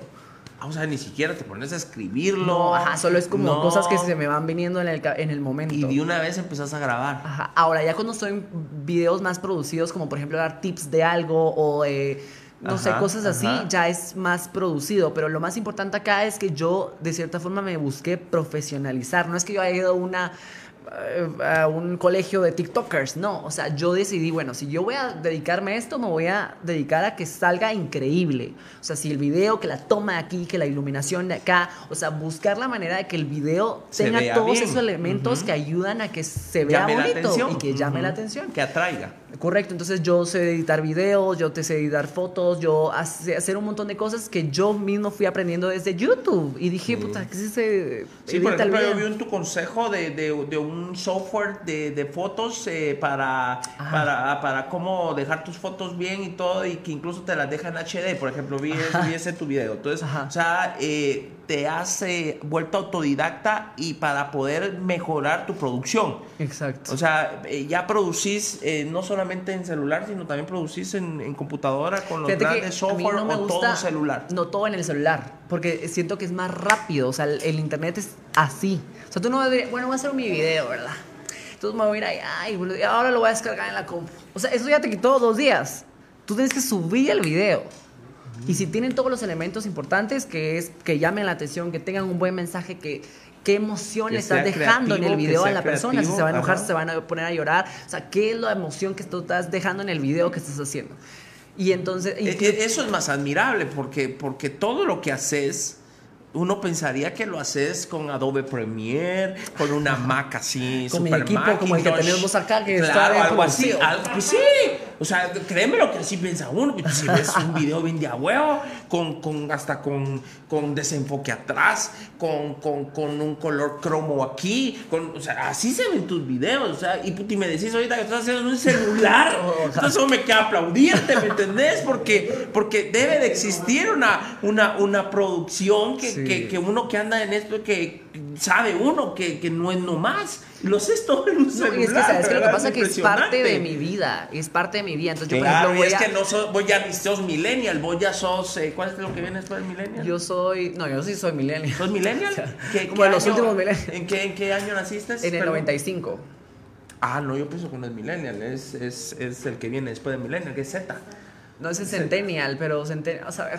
Pero, pero sí, o sea, No importa. este, o sea, yo soy millennial, pero llega un momento en que sí tengo un límite con la tecnología, ¿me entendés? Pero por lo menos si sabes hacerlo, pues. Claro, lo hago, estuve- lo hago, Yo, por ejemplo, pero- estuve en la pero- transición. Sí, no, pues vos naciste con eso. Tampoco nací con un iPad, pues, o sea, eso ya Pero son- casi, ¿no? Casi. No, casi, no tanto, la pero, verdad. pa- hablemos, tú naciste con internet, ya había internet. Ah, bueno, sí, ajá. Pero Va. sí tuve esa- Tú- tú ese de- cambio. Tu adolescente ya viste, ya naciste con Facebook. O sea, tú no usaste, sí, eh, razón. por ejemplo, eh, Hi-Fi. No, no usaste. Vaya, a mí me tocó Hi-Fi. O sea, yo ¿Qué toda- es eso? Sí.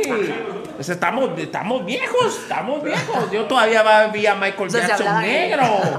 ¿Tú ¿Viste a Michael Jackson negro? No, sí. ¡Ah, bien! Esa es la referencia. Es la referencia de cuando estamos viejos y cuando estamos, estamos patojos, ¿no? O sea, ex- ex- es, un, es un tema de, de también de mucha destreza, que es lo que has mostrado. Entonces, ahí genera también una, una forma de admirar. O sea, cualquiera podríamos decirles ahorita en casa que con un celular pueden hacer cualquier cosa. O sea, Sí. no hay una Eso es lo que yo digo.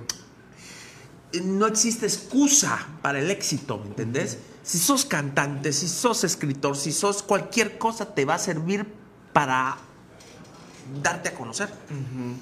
Mira Ricardo No. Arjona, mira aquellos que no necesitaron de, de las grandes cosas, simplemente hay talento y ese talento hay que sacarlo de donde sea. O sea, Hay que hacerlo. Porque Sí. tú ah, yo quiero ser TikTok. Entonces hacer tus TikToks, pues, o sea, Sí, oiga, quiero ser un presentador. Entonces empezá a emprender. École. O sea, tenés que empezar a hacer las cosas. Sí, sí. Y yo, por ejemplo, te puedo decir que cuando yo voy con marcas o cuando voy a viajes o cosas así, yo soy de, los de las personas que sí se toma el trabajo como debe de ser. O sea, no digo, ay, me la voy a pasar bien, entonces a ver si subo algo. No, yo si voy a grabar el evento de algún lugar o voy a ir a un crucero, o sea, yo ya me imagino que creo que es algo que ya tal vez traigo, que es como, bueno, entonces vamos a entrar acá y la iluminación entra aquí y entonces yo voy a decir esto. y- Que lo o sea, tenías desde niño. Ajá, entonces eso también me ayuda a que los videos se vean más producidos y se vean con, con ese mm, elemento bonito, ¿verdad? Tenés un mind map. En Ajá, que- y, que- y otra cosa es que no es como, ay, bueno, mañana lo voy a subir. No, es en el momento. O sea, eso se tiene que subir ya. Entonces, a veces, por ejemplo, voy a eventos y, me tomo unos 5 minutos, yo empiezo a editar tan,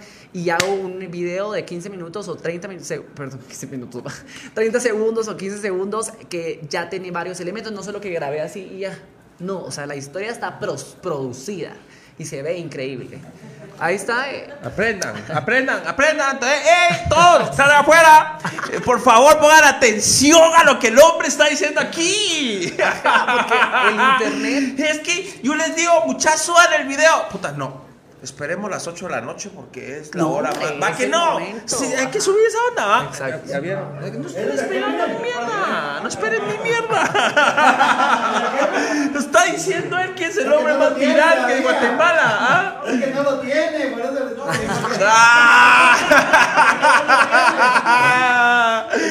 Ah, No, pues es que eh, ese es un tema, es hay que hacerlo. Exacto, Simplemente hay hay que que, empezarlo a hacerlo, y Si tenés una idea, como diría Ricardo Arjona, hay que buscar el papel y lápiz porque si no se me va la idea y ya no es la canción que hoy conocemos, ¿me entendés? Tiene que ser inmediato. Exacto. Y mira, y también ese clic que tuve de darme cuenta que yo ya lo hacía en mis redes sociales, pero yo seguía trabajando en un call center o seguía trabajando en, en una marca que pues en ese tiempo no la voy a mencionar, pero no me gustaba. Entonces yo decía, pero si yo te puedo hacer esto, o sea, hay muchas personas que pagan bastante dinero, como me imagino acá. No, para- aquí, gra- gracias a Dios, pues por, por lo menos, me- por lo menos, sí, por lo menos no me, no me, no, no es aquella gran cosa, pues, pero, Ajá, pero, pero- eh, hay talento, hay talento. El tema es que yo soy de la opinión que hay que arriesgar mucho. Y pues claro, aquellos eh, en algún momento eh, tienen eh, ese límite.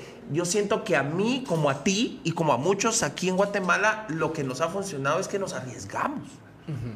Que es que el video te lo van a sancionar en TikTok. Ah, subí esa mierda y miremos a ver si no lo sabe. Ajá, mira vos a mí me, a cada ratito, mira, yo tengo ahorita videos de 2 millones, ¿no? De 2 millones de vistos. Sí, me los bajamos, me los baja la mala mala, todos los haters feos ahí que quieren a uno chingar y que mis, y todos los que me andan ahí queriendo hacer la vida imposible, me denuncian, ¿no? Y me bajan el video, pero nosotros apelamos y a, a los tres días otra vez va para arriba. pero hay que arriesgar lo que tú estás diciendo. Y eso es actualmente lo que yo trabajo. O sea, yo ya me defino como un creador de contenido porque Claro. básicamente es lo que hago yo. No solo en redes sociales, sino que yo ahora le manejo a dos cuentas eh, sus redes sociales y soy el creador de contenido. Y Básicamente como que fuera yo mi propia agencia, básicamente. Ah, ok, eso Solo soy yo. es- eres- eres tu propio tengo, in-house, y tengo ¿sí? mis dos clientes a, las- a los que les hago su contenido, no como yo modelo en sus videos, sino que consigo modelos, hacemos sus videos, sus servicios, eh, y, y la mayoría de las veces las hago en el celular. Y no se nota como que fuera el celular, se ve increíble y les va re bien. Y gracias a ello, a, a- a que me hayan contratado y que hayan decidido tenerme como su creador de contenido en sus marcas, han crecido bastante en seguidores y en clientes, que es básicamente mi objetivo. Nunca es tanto de, ay, ¿cuántos seguidores tiene? No, a ver, ¿cuánta gente te está comprando tu producto? Ok. Y ok. básicamente eso. Ok.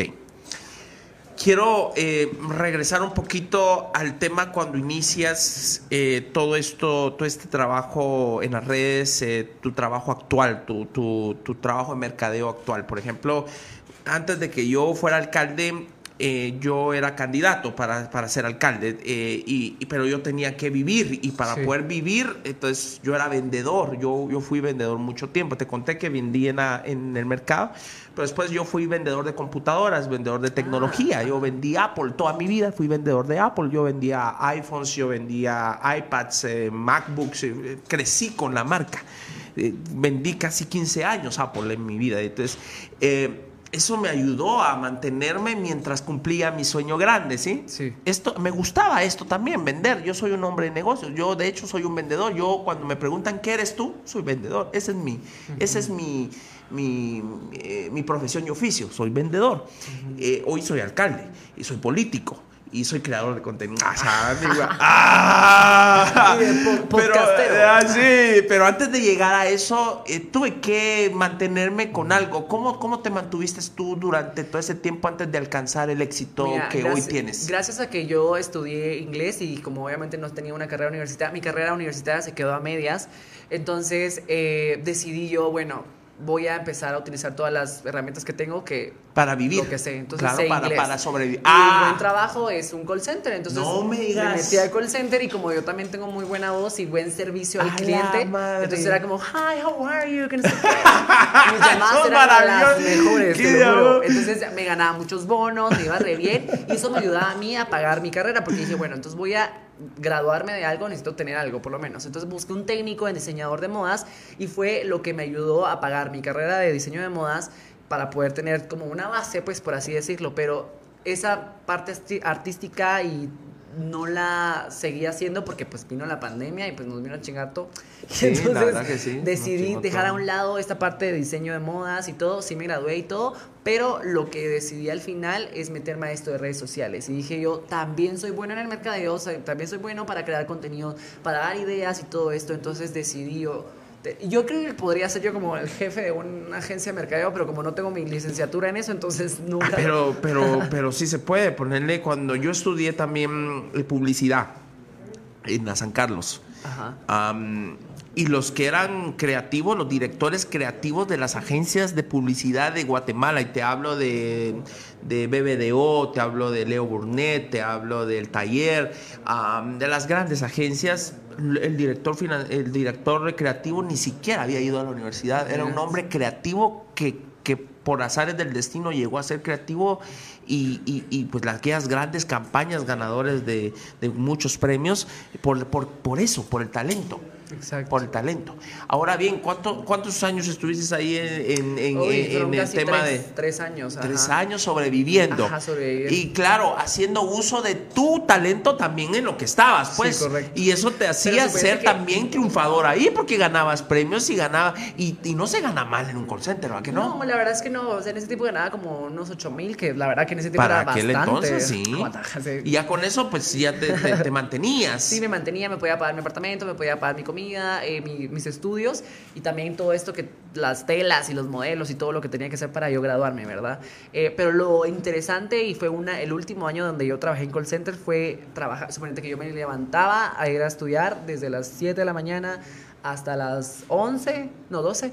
Y luego me iba al center, salía del center como a las 11 de la noche, me levantaba al día siguiente y así. El sábado que tenía day, el, no, el viernes que tenía day off en la tarde, eh, usaba yo para hacer todo el contenido de mis redes sociales. Todo. Entonces yo me cambiaba, iba a los diferentes, tenía un fotógrafo, entonces yo me cambiaba y en el carro yo, hola, buenos días, hoy es martes. Entonces yo sabía que el martes yo ya me cambiaba a ese día para hacer unas historias extras, pero yo tenía lo que iba a hablar de ese digas, día. O sea, hacías lo de cada día. Ajá. Lo hacías en un día. Lo hacía en y un día. cambiabas vestuario como para que se, supiera, se, se entendiera que era martes, era miércoles, que era jueves. Ajá, Porque entonces yo ya me lo, tenía, me lo tomaba en serio y decía, yo sí quiero de esto de Que las redes sociales, yo sí quiero tener estas oportunidades, Claro, pero no van a venir si yo me O sea, estaba, estabas firme en lo que querías, estabas consciente de lo que querías y tenías que hacer lo que fuera para que Exacto. eso se diera. Y o sea, tener que- una, una, un, un- un pensamiento de, de que tengo que esforzarme. Exacto. Y sumándole que, va, por ejemplo, ese último año me dieron la oportunidad de estar en el programa del termómetro, en un programa juvenil. eh, y como no era un solo programa a la semana, entonces lo grabábamos el domingo. Y como yo no tenía familia para ir a visitar el domingo, entonces dije, perfecto. Entonces toda la semana, por casi un año, me la pasaba haciendo cosas, o sea, como trabajando prácticamente. Porque Nunca, ajá, me engordé, o sea, me salían espinillas en la cara, o sea, me miraba espantoso todo el tiempo, pero con el maquillaje todo funcionaba, pero sí tenía, o sea, me sentía muy vacío, porque todo lo que hacía yo, el gran esfuerzo para poder graduarme, para poder tener seguidores, para poder tener, y yo me sentía cansado y agotado. Entonces dije, ya cuando ya había llegado como a 15 mil seguidores en Instagram, dije yo, renunciaré al call center y me voy a dedicar a comunicador, a hacer esta parte de, perso- de personaje que ya he, he tenido en redes sociales y me tiré al agua y dije, todo va a estar bien. ¿Cuándo, el- realmente ganaste, hablemos económicamente, cuándo verdaderamente dijiste, no, pues ya con esto puedo vivir yo? Bueno, eso fue ya cuando, eh, por ejemplo, vino la oportunidad de, de estar en conciertos y empezar a ayudar en esas logísticas. Entonces era como un trabajo, pero era más como relacionado a redes sociales. Entonces no era tanto como de estar en una oficina y estar ahí, sino que ya tenía yo más tiempo libre para poder usar mi celular y hacer contenido. Entonces vino la pandemia y fue otro momento muy difícil porque suponete que yo en mi apartamento en zona 16 con el trabajo que ya tenía de, de- de- de conciertos eh, y también el, tra- el trabajo que tenía en la televisión y todo se me vino abajo. Me quedé sin trabajo de conciertos, sin televisión, sin nada y lo único que me hizo sobrevivir fueron las redes sociales. Entonces, gracias a todas las marcas y que soy sumamente agradecido con ellos que creyeron en mí, dejaron todos sus pensamientos de, ay, porque es Sus gay y le tiran tabús y hate". sus- sus, no, ah. decidieron tom- de tomarme en cuenta y gracias a esos cheques que cobré pude pagar mi apartamento, eh, Tu- tu- todo, tu- todo tu lo que vida, hacía. hacer tu y vida. dedicarme más a hacer contenido de calidad. Entonces ya tenía más tiempo, porque como estábamos encerrados en la pandemia, tenía más tiempo para poder dedicarme a hacer contenido, a dar un mensaje. Entonces, básicamente eso. Y ya cuando terminó el primer año de la pandemia, que fue en el 2020, decidí yo buscar clientes. Y dije, soy buena en lo que hago para mis redes sociales, voy a buscar clientes. Y entonces tocar puertas así como miraba a alguien que no tenía buenas redes sociales y, hola, ¿cómo está? Mire, no le parecía si yo le haga este contenido, que no sé qué, hagamos una prueba, yo le regalo esto, no sé qué, sé cuánto. Y, y amistades, y de hecho agradecido también con las marcas, eh, con las dos eh, marcas con las que trabajo para hacer sus redes sociales, porque gracias a ello ya puedo tener una vida más relajada y poder ahorrar, empezar a, bueno, vamos a comprar este carrito y empezar así Claro, desde claro, cero. claro, a mejorar tu calidad de vida. Correcto. ¿Cómo, ¿Cómo se da lo de la televisión? Haciendo un poquito a un lado lo de las redes sociales, ¿cómo te llama la televisión a formar parte de un programa? Empezaste en Guatevisión, hoy estás en nuestro Ahorita mundo, estoy ¿no? en nuestro mundo, no se lo olviden a las ocho y media. Sí, o sea, ¿cómo, logras eso? ¿Cómo? Mira, fue, mira, a mí lo que me encanta es que, y se lo agradezco siempre a mis redes sociales, es que por dar ese mensaje y por toda la fama que me ha traído las redes sociales y de contar mi historia y ser vulnerable, me han venido muchas oportunidades. Ah, Ok, las redes sociales tuvo que ver. Exacto, entonces vino la oportunidad de estar en la televisión y yo tenía una vida muy relajada porque pues solo me dedico a redes sociales, entonces yo dije pues la verdad es que no necesito estar en la televisión, pero sí siento que es importante estar en la televisión, porque si un- una persona abiertamente gay que se acepta y que es libremente va a estar en la televisión, va a empoderar a alguien que tal vez se encuentra en la, situación en la que yo me encontraba cuando era niño y que no sabía que habían gays y que no sabían y decía, voy a ayudar a alguien. Entonces, si yo no estoy ahí, va a ser malo. O sea, no va a estar, no va a ayudar. Entonces tengo que hacerlo. Entonces me moví mi agenda y traté la manera de, de encajar para poder estar en la televisión. Agradecidísimo también con ellos por también romper esos tabús que tienen y decidir, bueno, vamos a tener al primer conductor abiertamente gay en Guatemala. Eso para mí es como, wow. Histórico. Exacto, estamos Histórico. haciendo historia, Guatemala. Histórico, claro. Y abrir ese, ese espacio para que las personas puedan, todos, que todos tengamos las oportunidades, no solo las personas que siempre han tenido oportunidades porque son conservadores y porque son lo que se acepta en la sociedad, sino que ahora personas que también tienen historia que contar y que pertenecen a la comunidad LGBT o que también pertenecen a otro tipo de comunidades, lo más importante es que todos tengamos esas oportunidades. Y si yo logré estar en la televisión, alguna persona trans o alguien que también pertenece a la comunidad LGBT también lo puede lograr. Pero va a lograrse si tú trabajas por ello, si tú buscas ese espacio. Porque ese espacio no me vino porque, ay, soy Peter, no, o sea, o, me- que me acosté con alguien, no. Esa oportunidad vino por todo el esfuerzo que yo tuve de redes sociales y todo ese esfuerzo que había tenido de, por casi seis años de tener ese espacio. Entonces cuando me vino para mí fue una celebración. Porque dije, wow, no puedo creer que ellos estén decidiendo tenerme.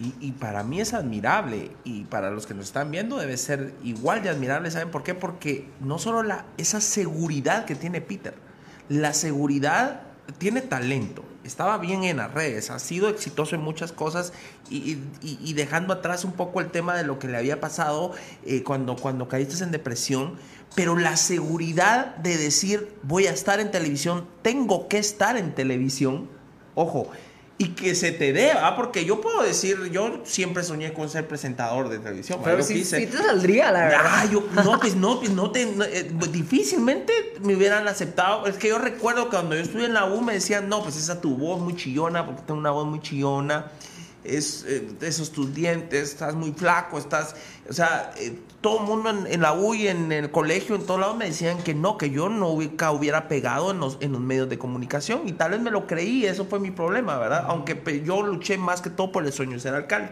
que eso era lo que yo quería. Exacto. Pero sí me hubiese gustado y por eso es que hoy yo soy feliz aquí con mi podcast porque estoy haciendo realidad mi sueño de ser un presentador, Exacto. de estar en entrevistas, de estar en, en el pro- en la producción. Lo logré finalmente de, gracias a que hoy el internet y, y que nos da la oportunidad de poder generar programas que no tengan un editorial y que nadie tenga que me diga de, de si esto, no digas esto, hacer esto, sino es muy libre, ¿sí? Pero tú tenías esa seguridad de decir, tengo que estar en televisión y- y- y no solo la seguridad, sino la certeza de que ibas a estar y al final se te da. Sí, no, y a mí me encantó. De hecho, yo siempre me iba, a veces me invitaban al programa y todo. Y yo decía, es que qué cool, o sea, yo quiero ser presentador y que no sé qué. Y es que aquí Pero lo sí de- lo miraba muy lejos porque yo decía, pues, o sea, tienen que romper esa brecha de que y yo mismo me boicoteaba y decía, es que porque soy gay me van a decir, no, entonces. ¿No quieres otro cafecito? No, no, bien. ¿Agüita? Voy a tomar agua, que es que. Agua, sí. Apágame un ratito porque ya sentí frío. Es lo bueno de- del, del, Del de- chamba. de- de- no, y Ah. del podcast que uno puede, pues, eh, vamos al baño. Dice uno, vamos, dame, dame. Yo estaba con los huitecos, fíjate. Y déme un segundo, voy para el baño. Y los dejé, los dejé en la- aquí hablando y me meto al baño. Vamos al baño y me voy al baño y llevo chingando aquí en, en- en los dos minutos que me tardé. Es lo bueno de, estas cosas eh, eh, modernas, tecnológicas y de los podcasts. ¿verdad? Pero que tú también te creaste libertad, este ¿verdad? espacio. Sí, y es muy mío, muy, muy yo, ¿verdad? Ajá. Muy, que es, eh, que, que, por eso es que era importante tenerte en ese programa. porque, porque sabemos lo, lo, lo maravilloso que es ser uno. A mí me critican mucho por ser yo, fíjate. Eh, me critican que por qué el sombrero, que por qué las botas, que por qué me he visto de Iron Man, que por qué ando de bombero. Y, y dice, todo es un show. Neto Brand es un show. Neto, no, me gusta, yo soy así.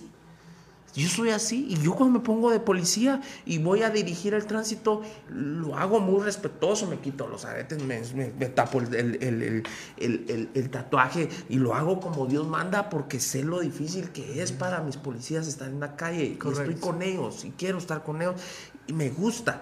Eh, no, no es un show, es simplemente ser lo que yo soy.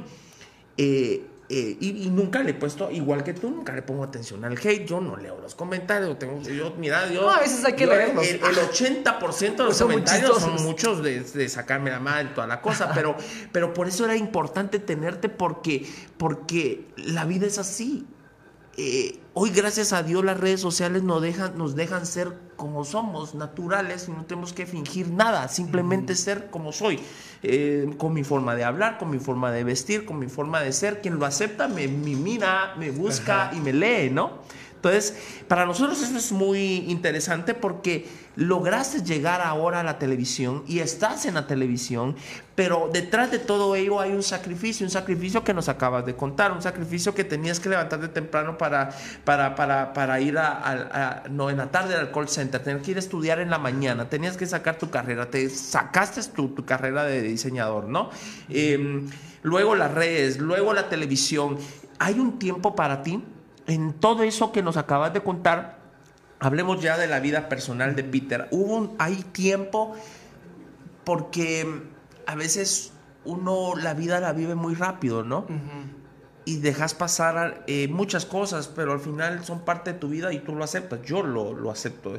Eh, al día de hoy, por ejemplo, tengo 41 eh, años, hay muchas cosas que no hice hay muchas cosas que no viví por mi sueño de ser alcalde. Eh, no tengo una familia normal, eh, no estoy casado, mis hijos viven solos, eh, ¿me entiendes? Tengo una vida mm, no triste, no, es muy bonita mi vida. Yo estoy feliz con lo que tengo como tú estás feliz, pero si hay algo personal ahí que, queda, que, que uno sacrifica por tus sueños, que hay que hacerlo si yo no hubiera sacrificado todo eso, no estaría aquí. ¿Qué sacrificaste tú? Porque todo eso, ¿no? Pues eh, a mí casi que me sacrificaron todo. o sea, fue que yo no tenía familia, no tenía muchos amigos, entonces empecé a crear mi familia, en que empecé a crear como ese ambiente donde yo me sintiera seguro. Entonces, eh, tengo desde entonces, de que empecé a vivir solo, empecé a tener amigos reales, amigos que de verdad me, me aportaban y que no me buscaban porque vivía solo o porque querían ir a tomar. Ahí es el, el atol. El atol de lote. Que por cierto, miren, ingratos porque aquí no me trajeron mi atol.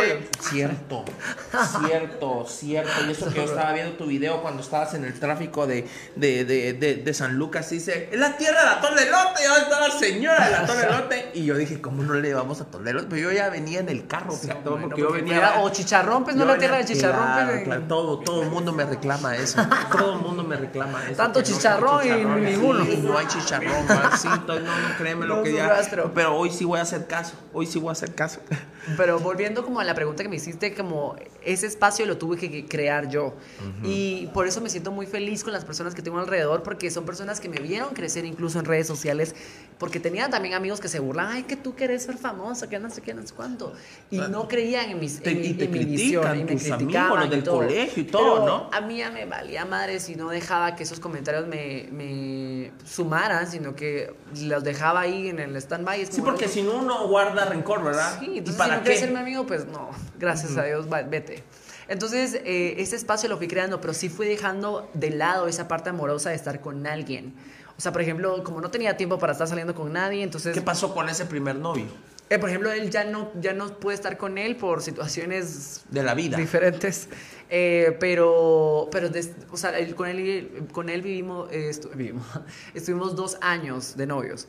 Y ya después ya no, ya no hubo nada. Y me quedé como saliendo con varias personas, pero sí me pasaba ese factor de común, común denominador, donde la mayoría de las personas que, que con las que yo salía tenían ese miedo de ser ellos mismos. Entonces sus inseguridades hacían ponerse celosos, hacían ponerse envidiosos de verme tan feliz como yo vivía y...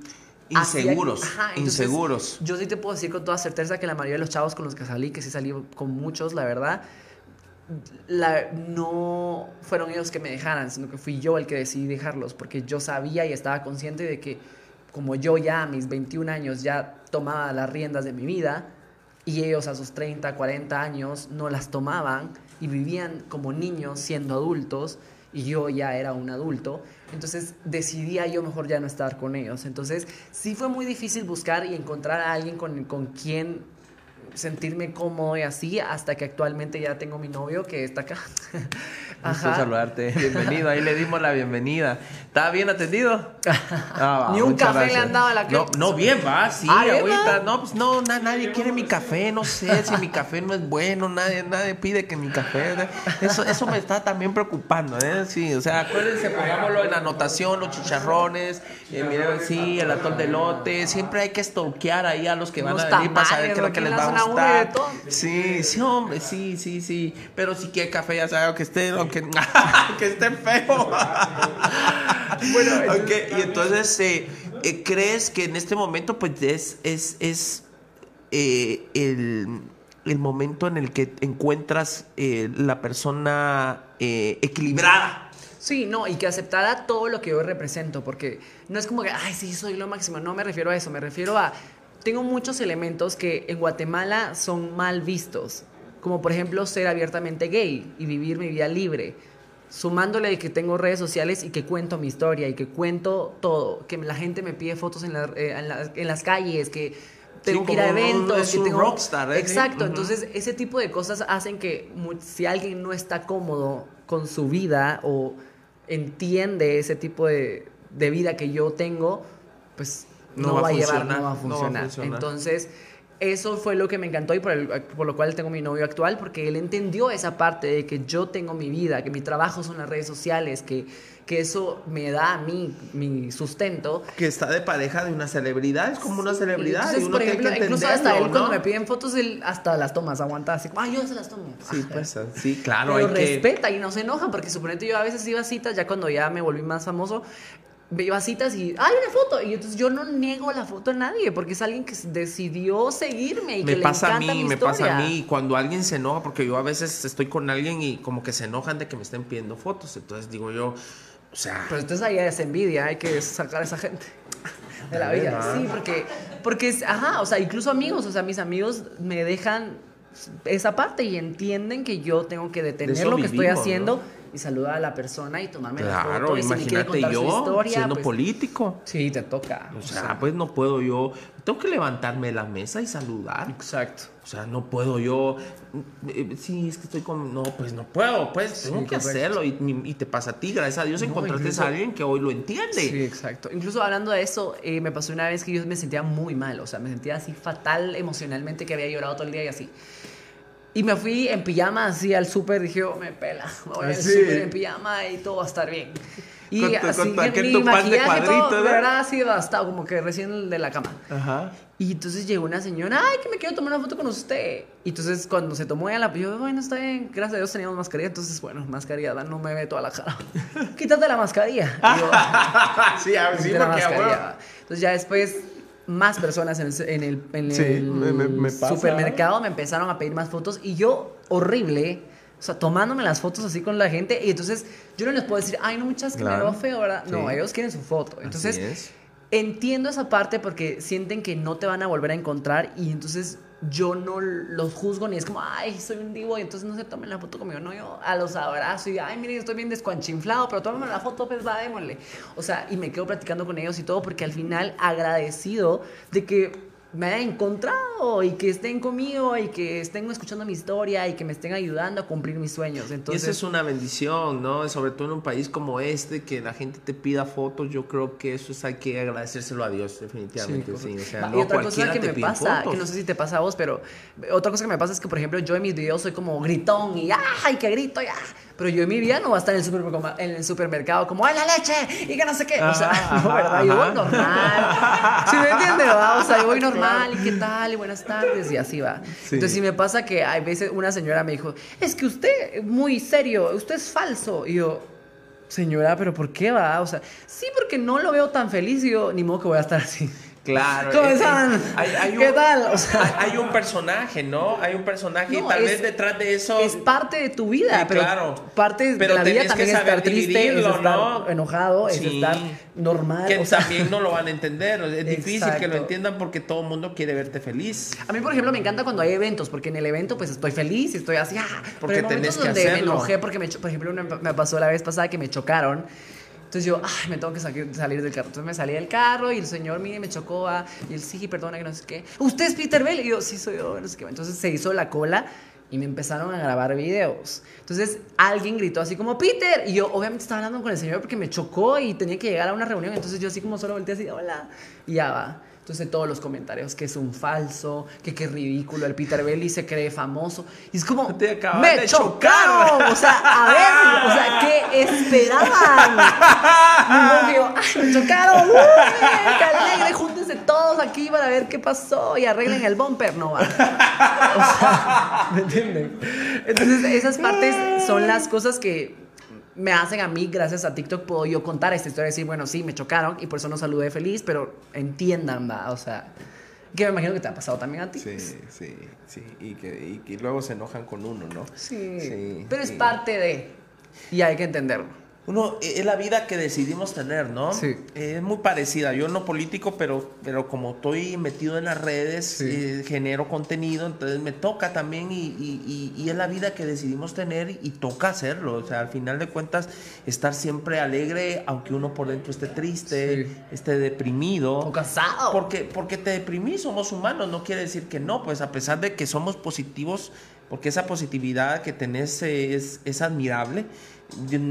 Yo, soy positivo, no tanto, pero, pero llega un momento en el que por dentro hay depresión, hay tristeza y, y hay que saberla llevar, ¿no? Entonces, eh, ¿cómo encontraste entonces, por- hablando que aprovechamos de que tú ahorita hablas del personaje, eh, porque hemos hablado de que sabes cantar, eh, eres mercadólogo, eres creativo, eres actor, eres presentador, eres TikToker, pero, pero, ¿cómo descubriste que también podías hacer reír?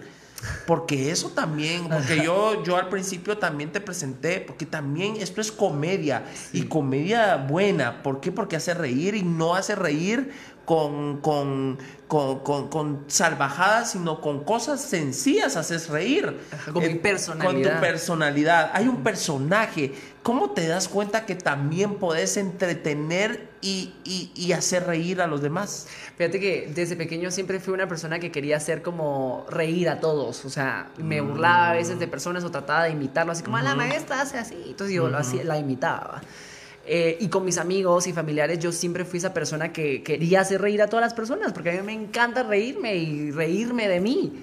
Entonces, si yo adopto algunas palabras, las modifico para la forma en la que yo lo digo o trato de decir no sé, alguna oración de alguna forma, pero trato siempre de ponerle mi personalidad a todas las cosas que hago. Entonces, con mis amistades sí era muy, y hasta la actualidad sigo siendo como muy cómico, como hacerlo reír. Entonces, con mis amigas yo las llamo, ¿qué está pasando con esa perra? Y entonces, ay, que no sé qué. O sea, pero eso, obviamente no lo hago en mis redes sociales mucho, pero, pero sí soy como muy de, de Claro. riámonos, o sea, porque no nos podemos burlar de que nos caímos o porque, no sé, ¿verdad? Entonces, esa cosa nunca la había hecho en videos. Hasta que ya me di cuenta en las historias de Instagram que la gente se reía de lo que yo hacía o se burlaba de cosas que yo hacía y por ser vulnerable, contar mi historia de una forma cómica, hacía que pegara. Y entonces por eso yo toda la gente que me ve y, y me sigue siempre les digo que son mis amigos, pues porque yo exactamente como los trato a ellos en redes sociales o cuando los conozco, así soy con mis amigos, así soy con donde trabajo, así soy en todos lados. Y he encontrado también esa diferencia entre otros TikTokers o personalidades de redes sociales o de- del mundo entero que viven una doble vida, o sea, que lo que aparentan en redes sociales no es la realidad. Y me he dado cuenta de una cosa bien espantosas, donde son unos falsos, que son unos envidiosos, que son parejas que se aman en la pantalla, pero en realidad se están engañando a las espaldas o se están pegando incluso. No voy a decir nombres. Claro, pero. Pero, pero sí que me, a mí me asusta. Yo por eso casi no tengo amigos de la farándula de redes sociales o de la televisión y así. Porque sí me, no me parece ser falso. Fingido. Yo nunca he sido falso en mi vida. O sea, pues en algunos momentos cuando uno quiere quedar bien con la gente. no, con alguna cuñada o yo qué sé. Pero. que hay que hacer, ay, me caes bien, con la cuñada". suegra. linda usted, va. Me entienden. Pero de lo general, yo en mi vida, si te puedo decir 100%, yo sí soy auténtico en todo lo que hago. Y me gusta, si estoy enojado, demuestro que estoy enojado y estoy feliz, estoy feliz. Pero mucha gente no vive una falsedad. Entonces, eso a mí me choca.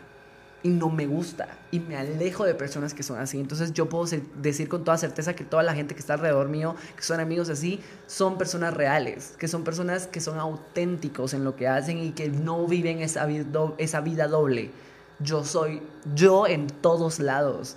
Y que alguien no lo sea sí me causa problemas. Es como, ¿cómo vas a mentir? Eso es falso, es mentira.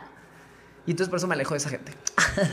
Hay algo eh, importante que yo veo eh, em, en ti y es que hay mucha expresión y, y- y eso es lo que llama la atención de tus videos, la forma de generar muchas caras. Algo a lo Jim Carrey, ¿no? ¿Te Bueno, ahorita ya no puedo porque me puse Botox, pero... ¿Y qué tal el, qué tal el Botox? Buenísimo. ¿Dónde Sí, te has puesto lo- me Botox? lo- Deberías me lo- me lo. Mira, pues es que el Botox... Aquí hablando de Botox, va, pero... Porque es que todo el mundo dice que uno se. que uno, que uno se. se, pues, se fuera, pero no, pues para eso es, no, para eso es esto, para eso es esto. O sea, dicen que uno se desfigura y todo eso. No, mira, pues es que lo que pasa es, esa es mala información. Número uno, Botox es un paralizador de los músculos Sí. de, cual- de la cara. Entonces no es que te estén metiendo producto para que se hinche o se inflame, eso es relleno, eso es otra cosa, eso es ácido hialurónico. Que Entonces, bueno, tampoco es malo porque es natural. Porque Exacto, son tenemos la cosas que ya tenemos, ajá, incluso el Botox también. Entonces, lo que sucede es que el Botox es para relajar los músculos o paralizarlos y entonces tú con tus facciones no vayas haciendo esas, o sea, como aquí que no puedo. ¿Y qué, Pero- y qué es lo que te genera la arruga con el que te tiempo? hace la arruga con el tiempo. Entonces, por eso la gente es como, ay, el, el Botox es hasta cuando estás viejo. No, o sea, ya tenés las arrugas. O sea, ya no Ya puedes qué hacer te lo nada. estás echando, te pues, lo sí, tenés que sí. hacer desde antes para que entonces la línea de expresión no se note, no se vaya marcando y por ende ya no sea una arruga. Sí, yo vi tu video del día del, del de cuando estás, está el doctor aquí atrás y tú ya estás así y se te hace Se esto. me- todas las y líneas, ajá. como a los días tú vienes y, y Mira, dices, no puedo- y no haces puedo. así, pero, hacer. Pero está totalmente liso. Increíble. Se ve, O sea. se ve, se ve de a huevo. Ajá, entonces esa es la tenés diferencia. 27. 26. 26. Ya voy a cumplir 27 el o otro sea, mes. lo estás haciendo a tiempo para que cuando tengas 42 años, o sea, vas a tener Sigo eh, teniendo la- la- misma frente. Ajá, exacto, sin que se vean la las líneas de expresión. Entonces, por me eso es que yo. Botox, Ajá, o sea, vamos a haga- probar hágate, hazte Botox. Botox. Sí. Eh, sí, poquito, pues Sí, tampoco po- tampoco- abusar, ¿va? tampoco Porque hay abusar, gente pero que sí. abusa, ¿no? Y Sí, ahí es donde que se ese va hace el problema. ¿verdad? Y por ejemplo, también hay que ir con un especialista dedicado a eso, que tenga. No cualquiera, porque ahí No, andan exacto. modelos ofreciendo ellos hacerlo y entonces no conocen. Aquí son con don- y también tienes que saber qué te están poniendo. Es como cuando te van a dar una medicina con el doctor. Tú sabes que, bueno, ahí dice la marca del medicamento y sabes que es el medicamento que te estás tomando. Yo ya probé el ácido hialurónico. ¿Cómo se dice? Hialurónico, ajá. ¿Pero por qué? ¿Para la nariz o qué? No, para el. Los para- no, para el surco. Ah, te- va, entonces te rellenaron el surco. El surco, Ajá. porque el surco, eh, eh, eh, eh, ponerle, no me gustaba, ¿va? Yo dije, entonces, eh, cabal, le investigué, una doctora y todo, y el, el- con ácido hialurónico, y lo, lo hice cosa. Hialurónico, ajá. O relleno, digamos de relleno. Sí, y yo, eso, entonces ella me dice, che, pruebes el Botox, y yo, ah, puta, no, me da miedo, ah, pienso en Meg Ryan, pienso en Pero Camilo ahorita, Sesto, bueno, yo, no, yo no te veo líneas de expresión, que eso está muy bien, o sea, tenés buena genética. Yo aquí como que fuera doctor, va. Va con un doctor. Pero yo lo que sé, que, que lo que sí sé es que eh, no tenés líneas de expresión. Entonces, si tuvieras ya las líneas que a mí ya se me estaba denotando a mi corta edad, entonces, a mi corta edad, el jovencito. No, pues sí, jovencito, claro, estás joven. Eh, ya se me estaba notando, entonces yo Sí, yo tomé la apenas decisión tengo de aquí hacer. algo Pero yo aquí, casi ni te veo, Sí, ajá. no, no, no es mucho, pues, pero la doctora me decía que si me, si me ponía, no sé cómo acá me levantaba un poquito más, eh, si, me, si me ponía un par de puntos, me dijo ella, de, de Botox. Ah, sí. Y entonces yo es dije, que son profesionales, ¿saben? Saben, Es lo que saben, saben. ajá. que se te me dice, mire, se va a levantar cara. un poquito, se le va a ver, miren, no le voy a poner más. Ah, puta, no, no sé, digo yo. pero, pero por eso ya hoy que tengo la oportunidad de hablar contigo, pues, o sea, sí, me, me animo. La verdad ¿no? que sí, deberías de Va. hacerlo. Solo investigar que sí sea una buena doctora, pero de lo que Ah, no, sí, porque es la, de- es la del surco. Ah, es, la, es, la, es la misma del surco, muy, muy, muy pilas, es la, la doctora Rosa María. Eh, hay, hay buscarla Y es que hay- el- ¿Sabes hay- quién es ella, no? no, no sé quién es. Está, tiene sus TikTok también. Ah, ¿en es re cabrona. Repilas. Repilas. Carlita, ¿viste? No se llama Rosa María, Ah. no sé qué. Rosa María, se me olvidó. De Velázquez. Rosa. María Velázquez. Tal vez me la buscan ahí en, en- Instagram, porfa, para mostrársela ahí. Ya es lo máximo. Es una doctoraza. eh, con muchas especialidades en eh, Europa y en Estados Unidos, en México. Y, y pues, o sea, y, y- pero yo todavía te- yo he tenido un cachito de miedo con el tema del Botox. vaya, oh, no, ay. Pero es que eso. A mí sea, me vale madre que, las que la tú diga, ay, Neto se está haciendo, pero es que igual, pues, o sea, va. Hacerlo por ti, o sea, y aquí. tampoco es aquello que, ah, qué caro, ah", o sea, como antes que, Sí, que pasaban sí. por el quirófano y no, Sí, pues no, no, pues esto es como más natural, ¿no? Mira, y, y hablando de un punto muy importante es aquí que eh, el que dirán. Muchas personas se basan en, en su vida, el que dirán, y no hacen muchas cosas por ese miedo de seguir encajando y ser aceptados. Entonces, por eso es que mucha gente dice, ay, yo no me voy a poner botox, no sé qué. Si te lo quieres poner, ponételo. Si no te lo quieres poner, no te lo pongas.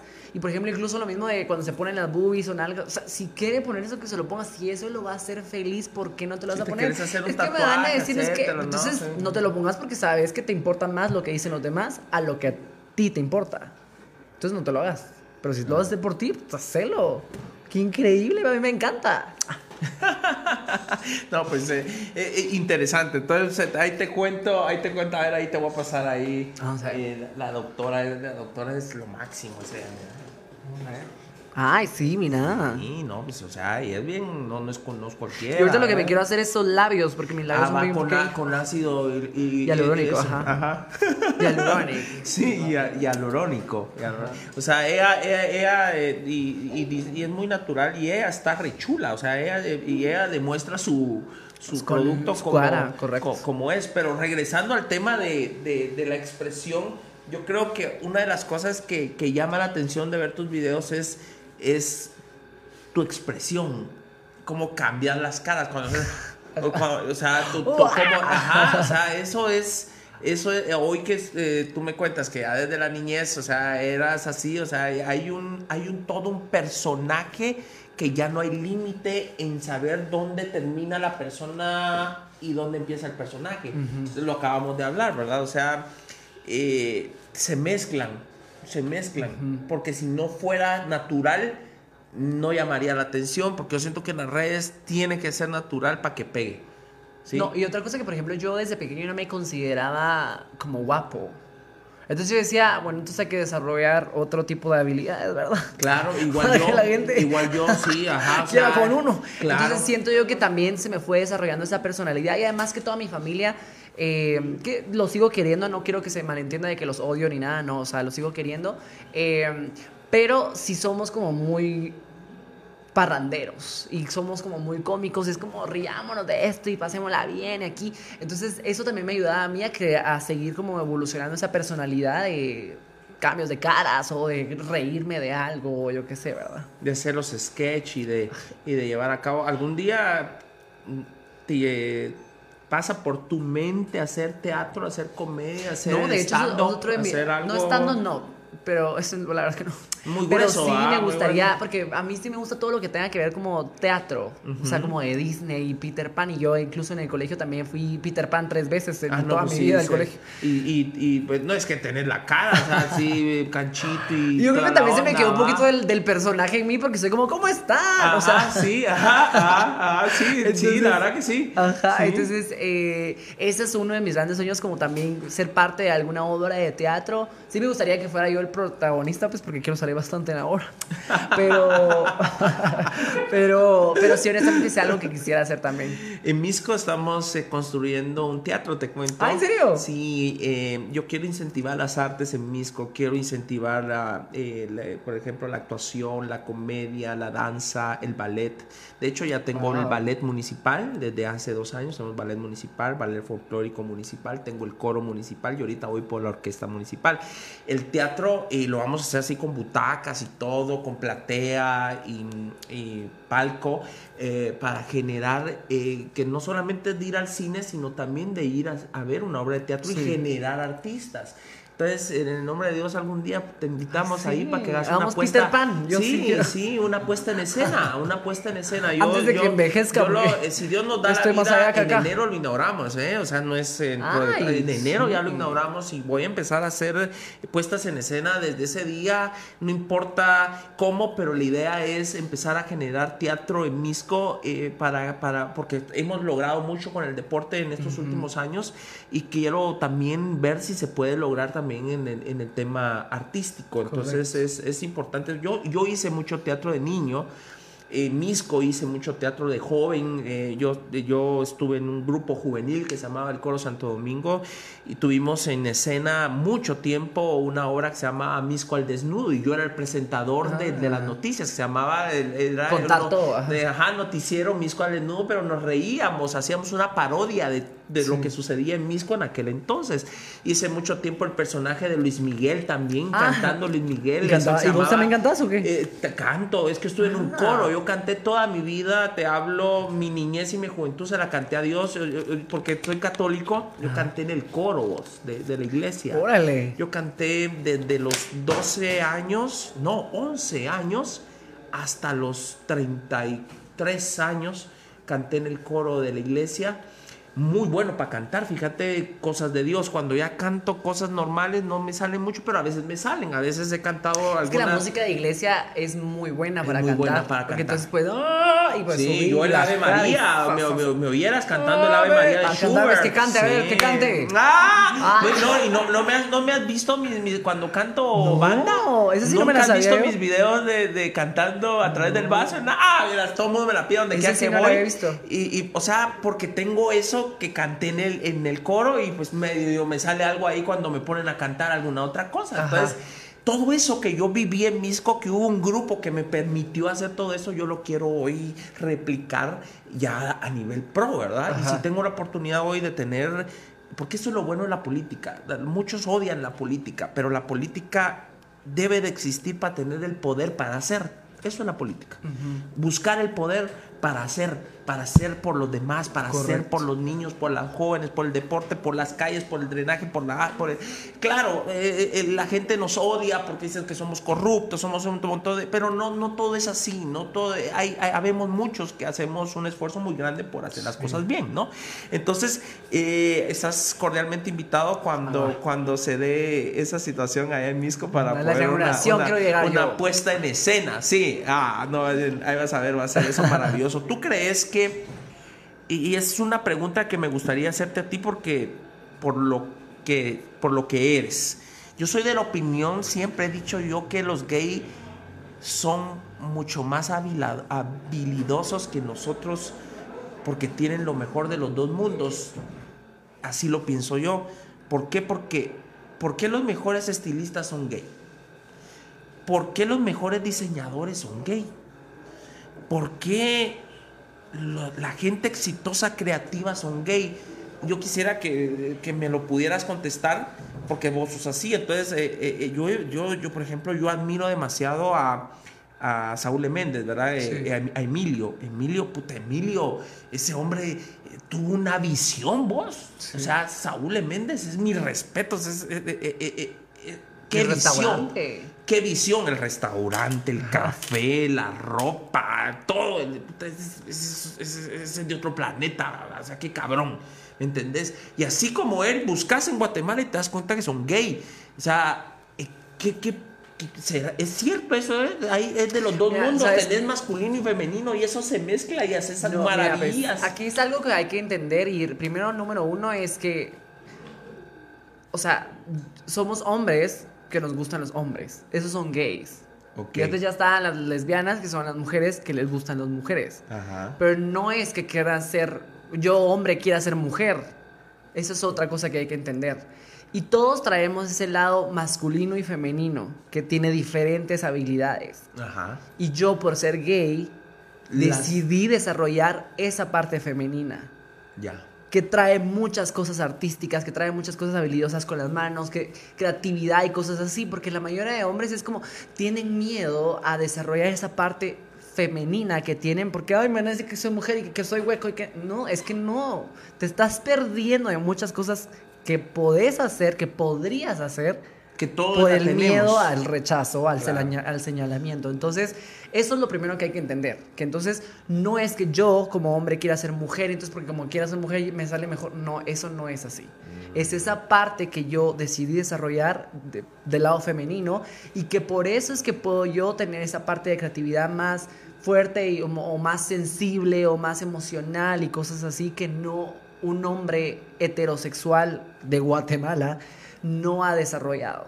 Entonces, eh, yo he visto muchas personas que han decidido también desarrollar esa parte femenina y poder tener eso que tú dijiste, lo mejor de dos mundos, pero no es de mujer y hombre, sino que es femenino masculino o, o, al- o ma- o de- en realidad ni siquiera es femenino masculino, porque ahorita que es- lo estoy hablando es, son habilidades que todos tenemos, pero que la sociedad ha decidido que, ah, es que si uno es creativo y es más como de, de cocina, ah, entonces es mujer. No, es que no. Eso no es así, no, no de hueco, sino que es como, ah, las mujeres a la cocina y a coser y a diseñar. y- no, es que eso no es de las mujeres, ni de los hombres, es de todos. De todos. Debería ser igualitario, Exacto, ¿no? entonces- todos deberíamos de saber cocinar, Sí, todos deberíamos de exacto. atender, de barrer, de trapear, ¿no? No solo las No, hermanitas. ajá, y entonces eso es algo que la sociedad ha decidido que se debería de ser así como los colores. Ah, es que el rosado es de mujer y el azul es. Sí, las muñecas es Es algo que les está imponiendo a la sociedad y entonces... pero, pero es que, mira, por ejemplo, yo le decía a mi hermana, mira, fíjate, eh, hermana, que, que quiero poner salón de belleza. O sea, aquí, viste, mañana cumple un año con la Ay, barbería. qué bueno, Fíjate, sí, gracias, un año, un año Eh. mañana. Entonces, mañana cumplimos un año con la barbería y en esta parte de aquí donde tenía mi, mi línea de ropa, quiero poner un salón de belleza. Ajá. Le digo a mi hermana, pongamos un salón de belleza, hermana, ahí en la barbería, porque vienen muchas mujeres eh, acompañando a sus esposos. Gracias a Dios nos está yendo bien, fíjate. bueno. Eh, entonces quiero meter eh, para mujer. Y me dice mi hermana, sí, pero tenemos que meter un gay porque son cabrones. Me dice, fíjate vos. Pues probablemente porque soy más habilidoso en ese ámbito, pero también hay muchas mujeres que son muy buenas en ese ámbito. Entonces no es que, ay, porque entonces tiene que ser un gay. O sea, no, o sea, aquí hay que buscar a la mejor persona que pueda desempeñar en ese ámbito, porque hay muchas mujeres que son muy buenas en, en ser Mejor estilistas. que un pues. gay. Ajá, ¿verdad? o sea, pero Ajá. hay que empezar a dejar de señalar, ah, es que tiene que ser un gay. No, es que tiene que ser la mejor persona para ese lugar. Eh, claro, como para un puesto. Exacto. O sea, tiene que ser el, el- el- mejor perfil para desempeñar el puesto. Exacto. Y si es y si es hombre y resulta que es gay, pues esas son cosas que no Deberían de importar. de señalar. Exacto, es como, ay, es que es gay. ¿Qué importa? O sea, esa es su vida, pero es increíble lo que hace. O es lesbiana. Ah, no, pero ¿por qué tenés que decir que es O sea, No vale, sí, ok. A Es eso me refiero. Exacto, no, totalmente de acuerdo. sí. porque entonces siempre, ah, es que eh, a mí me ponen en los comentarios, es que no, sabe- no sabemos si es mujer o hombre. O sea, Eso no importa. ¿qué, o sea, ¿qué te importa si que no? O sea, y yo no es que quiera ser mujer. O sea, simplemente escúchame lo que te estoy hablando. Si no me quieres escuchar, adiós, pues. O sea, no es algo que hay que debatir o al- hay que hablar. Pues yo no digo con alguien, mira, tú sos hombre mujer o qué te identifica. O sea, no. ah. No, O sea, si esa persona ya decide decir, miren, yo me considero, va, qué bueno. Entonces, o hábleme de aquí o hábleme. Eso ya es una decisión que esa persona está tomando, pero no tengo que venir yo y tomar la decisión de señalarlo por lo que es. O sea, Yo pienso que estamos llegando a un punto eh, en la actualidad, en la modernidad guatemalteca, en el que lo estamos aceptando ya muy bien. yo, lo, yo siento que hay mucha más libertad mm, de pensamiento, Sí. liber- hay, hay, hay menos bullying. No, mira, hoy- el hoy claro ejemplo de que están cambiando amigos. las cosas es que yo tenga la oportunidad de tener Exacto, seguidores en Guatemala. Y, de cómo, cómo has podido. Y, y es eh, porque tampoco he caído en esa parte de pleito, de imponer. O sea, yo no vengo a imponer a nadie. O sea, cada quien tiene que ser libre y respetar la libertad de los demás. Y desde mi libertad yo decido utilizar las redes sociales, comentar lo que yo quiero y ya esa persona decide si me quiere ver o no, pero eso ya está en su libertad. Entonces, básicamente es lo que me gusta predicar, por así decirlo, y, contar. Y siempre ha venido incluso eh, desde la comunidad LGBT, ta- LGBT también ha venido rechazo y me dicen, ay, pero es que en la comunidad LGBT te, te deberían de aceptar porque sos gay. Pues son personas y que también han vivido cosas difíciles y que ver a una persona como yo también les puede causar problema. Entonces está bien, yo no le tengo que agradar a todo el mundo. Claro. Y a mí no me tiene que agradar todo el mundo, pero lo más importante es que busquemos ese amor que al final tenemos para toda la humanidad, ese respeto que debemos de tener para todos los demás y que empecemos a disfrutar nuestra vida. Claro. Que es importante que hemos logrado casi llegar a ese punto que tú nos estás ahorita refiriendo. Pero hay que seguir luchando. hay, hay pues. una, hubo casi un atraso hace poco que quisieron meter una ley. Sí, ajá. Que- Pero fíjate que- que, son más cosas, eh, ese tipo de leyes y esas cosas que hacen es más como para de- desviar la atención de otro tipo de cosas que están sucediendo. Por supuesto. Porque entonces, ay, bueno, a una minoría, a las mujeres y a los, bueno, que ni siquiera somos minoría, ¿va? Pero eh, a- ataquemos. Entonces, pónganse, pongan atención aquí en vez de lo que estamos robando acá. Son cosas que en realidad no lo... Yo sabía que en realidad esa cosa no iba a suceder y que no iba a pasar, pero sí lo hacen como para seguir conservando y mintiendo a las personas, porque entonces somos el país pro vida y somos familia y que aquí haya, pues en realidad no, o sea, Es hipócrita eso. es- exacto, en realidad no es así y, y es más para seguir mintiéndole a las personas y como seguimos siendo esa... Para que sea una cortina de humo. Exacto, y que, ex- totalmente de acuerdo, y que sigamos como manteniendo ese lado conservador que traemos como guatemaltecos, ¿verdad? Tan bonito, que en realidad no es así. No, no. Que, que, que yo creo que lo importante sería como ir eh, liberándonos, liberándonos, o sea, no importa, como los países más desarrollados, donde ya no hay diferencia, donde aquí eh, eh, puedes estar en el ejército, puedes estar en un colegio, puedes estar, no importa lo que se hace, es igualitario, ¿no? Las oportunidades para todos. Sí, sabes que hace poco vi a un diputado, vi a un diputado y vi a un grupo de personas que estaban molestos porque Sofos estaba vendiendo libros eh, para niños. eh, em, Ah. ¿Viste eso? Sí, exacto. Y, y yo vi un diputado, un diputado a quien respeto y respeté mucho a su papá. eh, de hecho, admiro, admiré mucho a su papá, pero sí me pareció tonto que se pronunciara y que, y que todo, y, y tirándole hate y haciendo que la gente le tirara hate a Sofos porque tenían libros ya de, de diversidad sexual y que eso era meterle ya a los niños que, mm, que tonto. Ahí es donde te das, el- te das cuenta que este tipo de diputados o eh, alcaldes son muy ignorantes es- en estos temas y quieren seguir como, no sé, motivando a que la gente siga siendo ignorante en estos temas. Eh, y es lamentable que sigan existiendo este tipo de personas en, po- Sí. en lugares de poder, De poder. porque lo que al final hacen es separarnos en vez de buscar unirnos, en vez de buscar el bienestar de todos los ciudadanos. o retrocedernos siglos, ¿no? Lo O sea, que ya se ha logrado, qué cosas maravillosas como lo tuyo, que, que has logrado prevalecer, eh, que, que- que has trascendido en las redes, en la televisión, en la actuación, o sea, eso no podemos retro- retrocederlo, tienen que haber más personas que lo logren de esa manera sin importar su diversidad, sino simplemente porque somos personas y porque podemos lograrlo. ¿me- O sea, cuando ya no pensamos en hombre, mujer, gay o lo que sea, no simplemente porque sos persona, tener la oportunidad de, de- de superarte. Exacto. Y eso es donde debería de eh, apuntar el gobierno, por ejemplo, o las, las personas que nos controlan de cierta forma o que nos cuidan como gobierno, deberían de apuntar a, abrir la brecha para que hayan más oportunidades para todos y todas y que todos podamos tener espacios donde podamos desarrollar nuestras habilidades y podamos sentirnos seguros en la sociedad en la que vivimos. Pero la actualidad es que no, se enfocan en cosas más religiosas, se enfocan más en cosas eh, para aparentar, para conservar la familia y dejan a un lado a las personas que se están muriendo de hambre, que se están muriendo por no tener una vivienda y, ay, sí somos un país pro vida, pues la verdad es que todos los niños están muriendo, ay, es que somos pro, eh, ¿cómo se pro vida, ah, sí, pro, vida, pro familia. Ajá, entonces los pro aborto, que no sé qué, entonces todo, todo se basa en religión.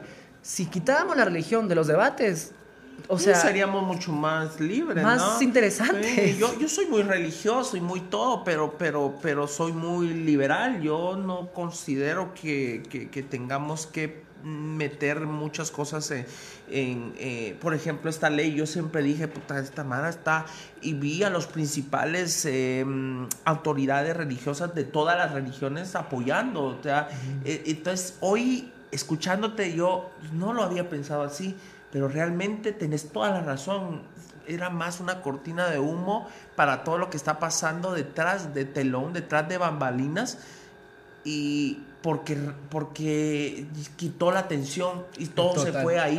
Entonces los otros hijos de la Andia habla robando, ¿verdad? Claro, claro. Y se huevearon las vacunas, se huevearon las mascarillas, se huevearon los hospitales, se huevearon lo de los créditos, se huevearon, o sea, y, entonces se pusieron más, no, somos pro vida, somos pro familia, Guatemala, eh, eh sí, no, entonces definitivamente eh, hubo eso. Estoy, estoy de acuerdo y, escuchándote yo creo que, no lo había pensado y, y esa es la tristeza, esa es la tristeza y la indignación que da mucho de los guatemaltecos porque eh, celebrando el Provida o celebrando cosas que en realidad no importan en vez de enfocar sus recursos, el tiempo y las fuerzas para ayudar a las personas que claro, más para salir adelante, para salir adelante como país, para desarrollarnos como país los países donde no existen este tipo de, de, chapados a la antigua son países más desarrollados que nosotros. Claro, yo soy muy religioso, yo, yo estoy muy seguro de mis creencias, creo en Dios, soy católico, pero, pero, pero, pero creo en la igualdad. Creo en la libertad de pensamiento, creo en la libertad de mercado, creo en muchas cosas que la libertad es lo que nos va a permitir ser un mejor país. ¿Qué esperamos de, de Peter Bellis eh, en el futuro?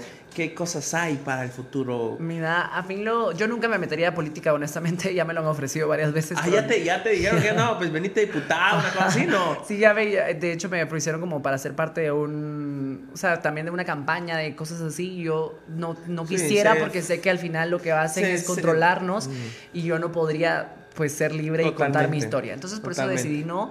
Pero eh, los proyectos que vienen a, futuro básicamente van a ir ligados a sueños que yo siempre he tenido y que quiero empezar a hacerlos. Y agradecido siempre con las personas que me ven, que me dan like, que me comparten, porque gracias a ellos puedo yo hacer esos sueños realidad. Uno de ellos es el que estoy viviendo actualmente, que soy conductor de nuestro mundo y que estoy hablando desde mi libertad, contando de que tengo novio en televisión abierta y que pueda yo decir, ay, sí, yo salí con este chavo, que conté, y que las personas vean esa visibilidad de mi lado, como esa visibilidad que ya habían de hombres heterosexuales o religiosos, así, esa ya había, pero no había esa visibilidad de la comunidad LGBT. Entonces, me encanta que yo pueda tener ese espacio y agradecido también con los canales nacionales porque me den ese espacio para yo poder hablar desde mi libertad y ser yo mismo en la televisión y poder ser libre y contar mi historia. Entonces, los proyectos que se vienen más van, van ligados a eso. No quiero contarlos porque después se van los sueños. sí, sí, no hay que contar los proyectos se, futuros. Se, salan, dirían en mi pueblo, se salan, o pero, es cábala, ¿no? Pero sí, muy emocionado de, de, tener esta plataforma y poder seguir alzando la voz para todas las personas que somos diferentes. Y no me refiero a la comunidad LGBT, me refiero a todos en general, todos y todas en general que somos diferentes, que queremos tener un espacio eh, en la vida y que queremos al final reinar. Por eso siempre digo, sean ustedes mismos, que no les importe lo que piensen los demás, cumplan sus sueños y sigan reinando la vida. Qué alegre, qué alegre haberte tenido. Agradecemos eh, que hayas sido tan abierto, agradecemos eh, que te hayas tomado el tiempo. Tu historia inspira. Te lo digo de todo corazón, te admiramos, te admiramos por lo que sos y por lo que has logrado y creemos que, que vas para más estás patojo, uf, te falta mucho, Sí, vas a lograr muchas cosas en la vida en el nombre de Dios. Y, y pues que todo sea para bien y para, para engrandecer este país, ¿verdad? Queremos hacerte eh, un- un- una solicitud especial. Ah, sí, ahí, ahí- atrás de ti hay un, hay un, un muro donde todos, todos, porque mira, todos los que han venido al podcast de Neto Brand, a todos los admiramos. No hemos invitado a nadie a quien no admiremos, a nadie a quien no creamos que su vida no sea un ejemplo. Todos, en su mayoría, mejor dicho, nadie, nadie, nadie se escapa de ser gente buena. Y quisiéramos que nos pudieras dejar tu firma, Ah, sí. tu firma y tu recuerdo donde, donde, donde mejor te parezca. Por favor, el, el- el- el- ahí de arrancate ahí el, el- el- el- el audífono y por favor ahí donde, donde mejor eh, te parezca. Gracias. Ah, también te gustan la- la- las Pandora, ¿no? Ajá. Ahí estoy viendo. ¡Eso! Sentate de nuevo que eh, hay otra, hay, estamos en la parte ahorita de regalitos, regalitos, así que empezamos. Es, es Jan Márquez. Eh, Jan Márquez JM12 te envía este regalo. Ay, ¿en serio? abrilo, abrilo. Gracias, vas ¿y qué ver, son? eh. Ahí vas a, ahí vas a. ¡Ah! ¡Ay! ¡La ¡Ah! camisola! La camisola del Deportivo Visco. ¡Sí! ¡Ay, dice mi nombre! Sí, abrila, por favor. Espérense. Mucha ganas ni juego fútbol. Sí, ojalá algún día Pero puedas llegar al estadio. ¡Ay, qué emoción! Hasta revés. Eso, ¿eh? Ahí está. La, la camisola del Club Deportivo Misco, ¡Qué nuestro, equipo. Gracias. Estamos en Liga Mayor y queremos hacer historia. Estamos soñando, fíjate. Y Mm, para nosotros va a ser un honor que algún día la puedas usar, ¿eh? Va, me Es parece. nuestro- Pero me invitan a un juego, ¿ah? Mucha Claro, claro, para nosotros. Si no, sería ¿cuándo lo va a usar? Un honor. Por favor, también eh, Conali te, te manda eh, la champurrada. No te. Y la Magdalena, sí, es que, bueno, la Magdalena y la champurradas. Gracias. para que tomar cafecito, para que No, ¿cómo puedas dar la oportunidad. El atol. El atol, sí, el atol de lote, con todo nuestro aprecio. Y tenemos eh, Flower Box, eh, siempre nos, nos, nos manda el, el arreglo floral y con todo nuestro aprecio, con todo nuestro cariño. onda. Flower Box, la idea de ellos es vender todo en, en- en cajas, en box.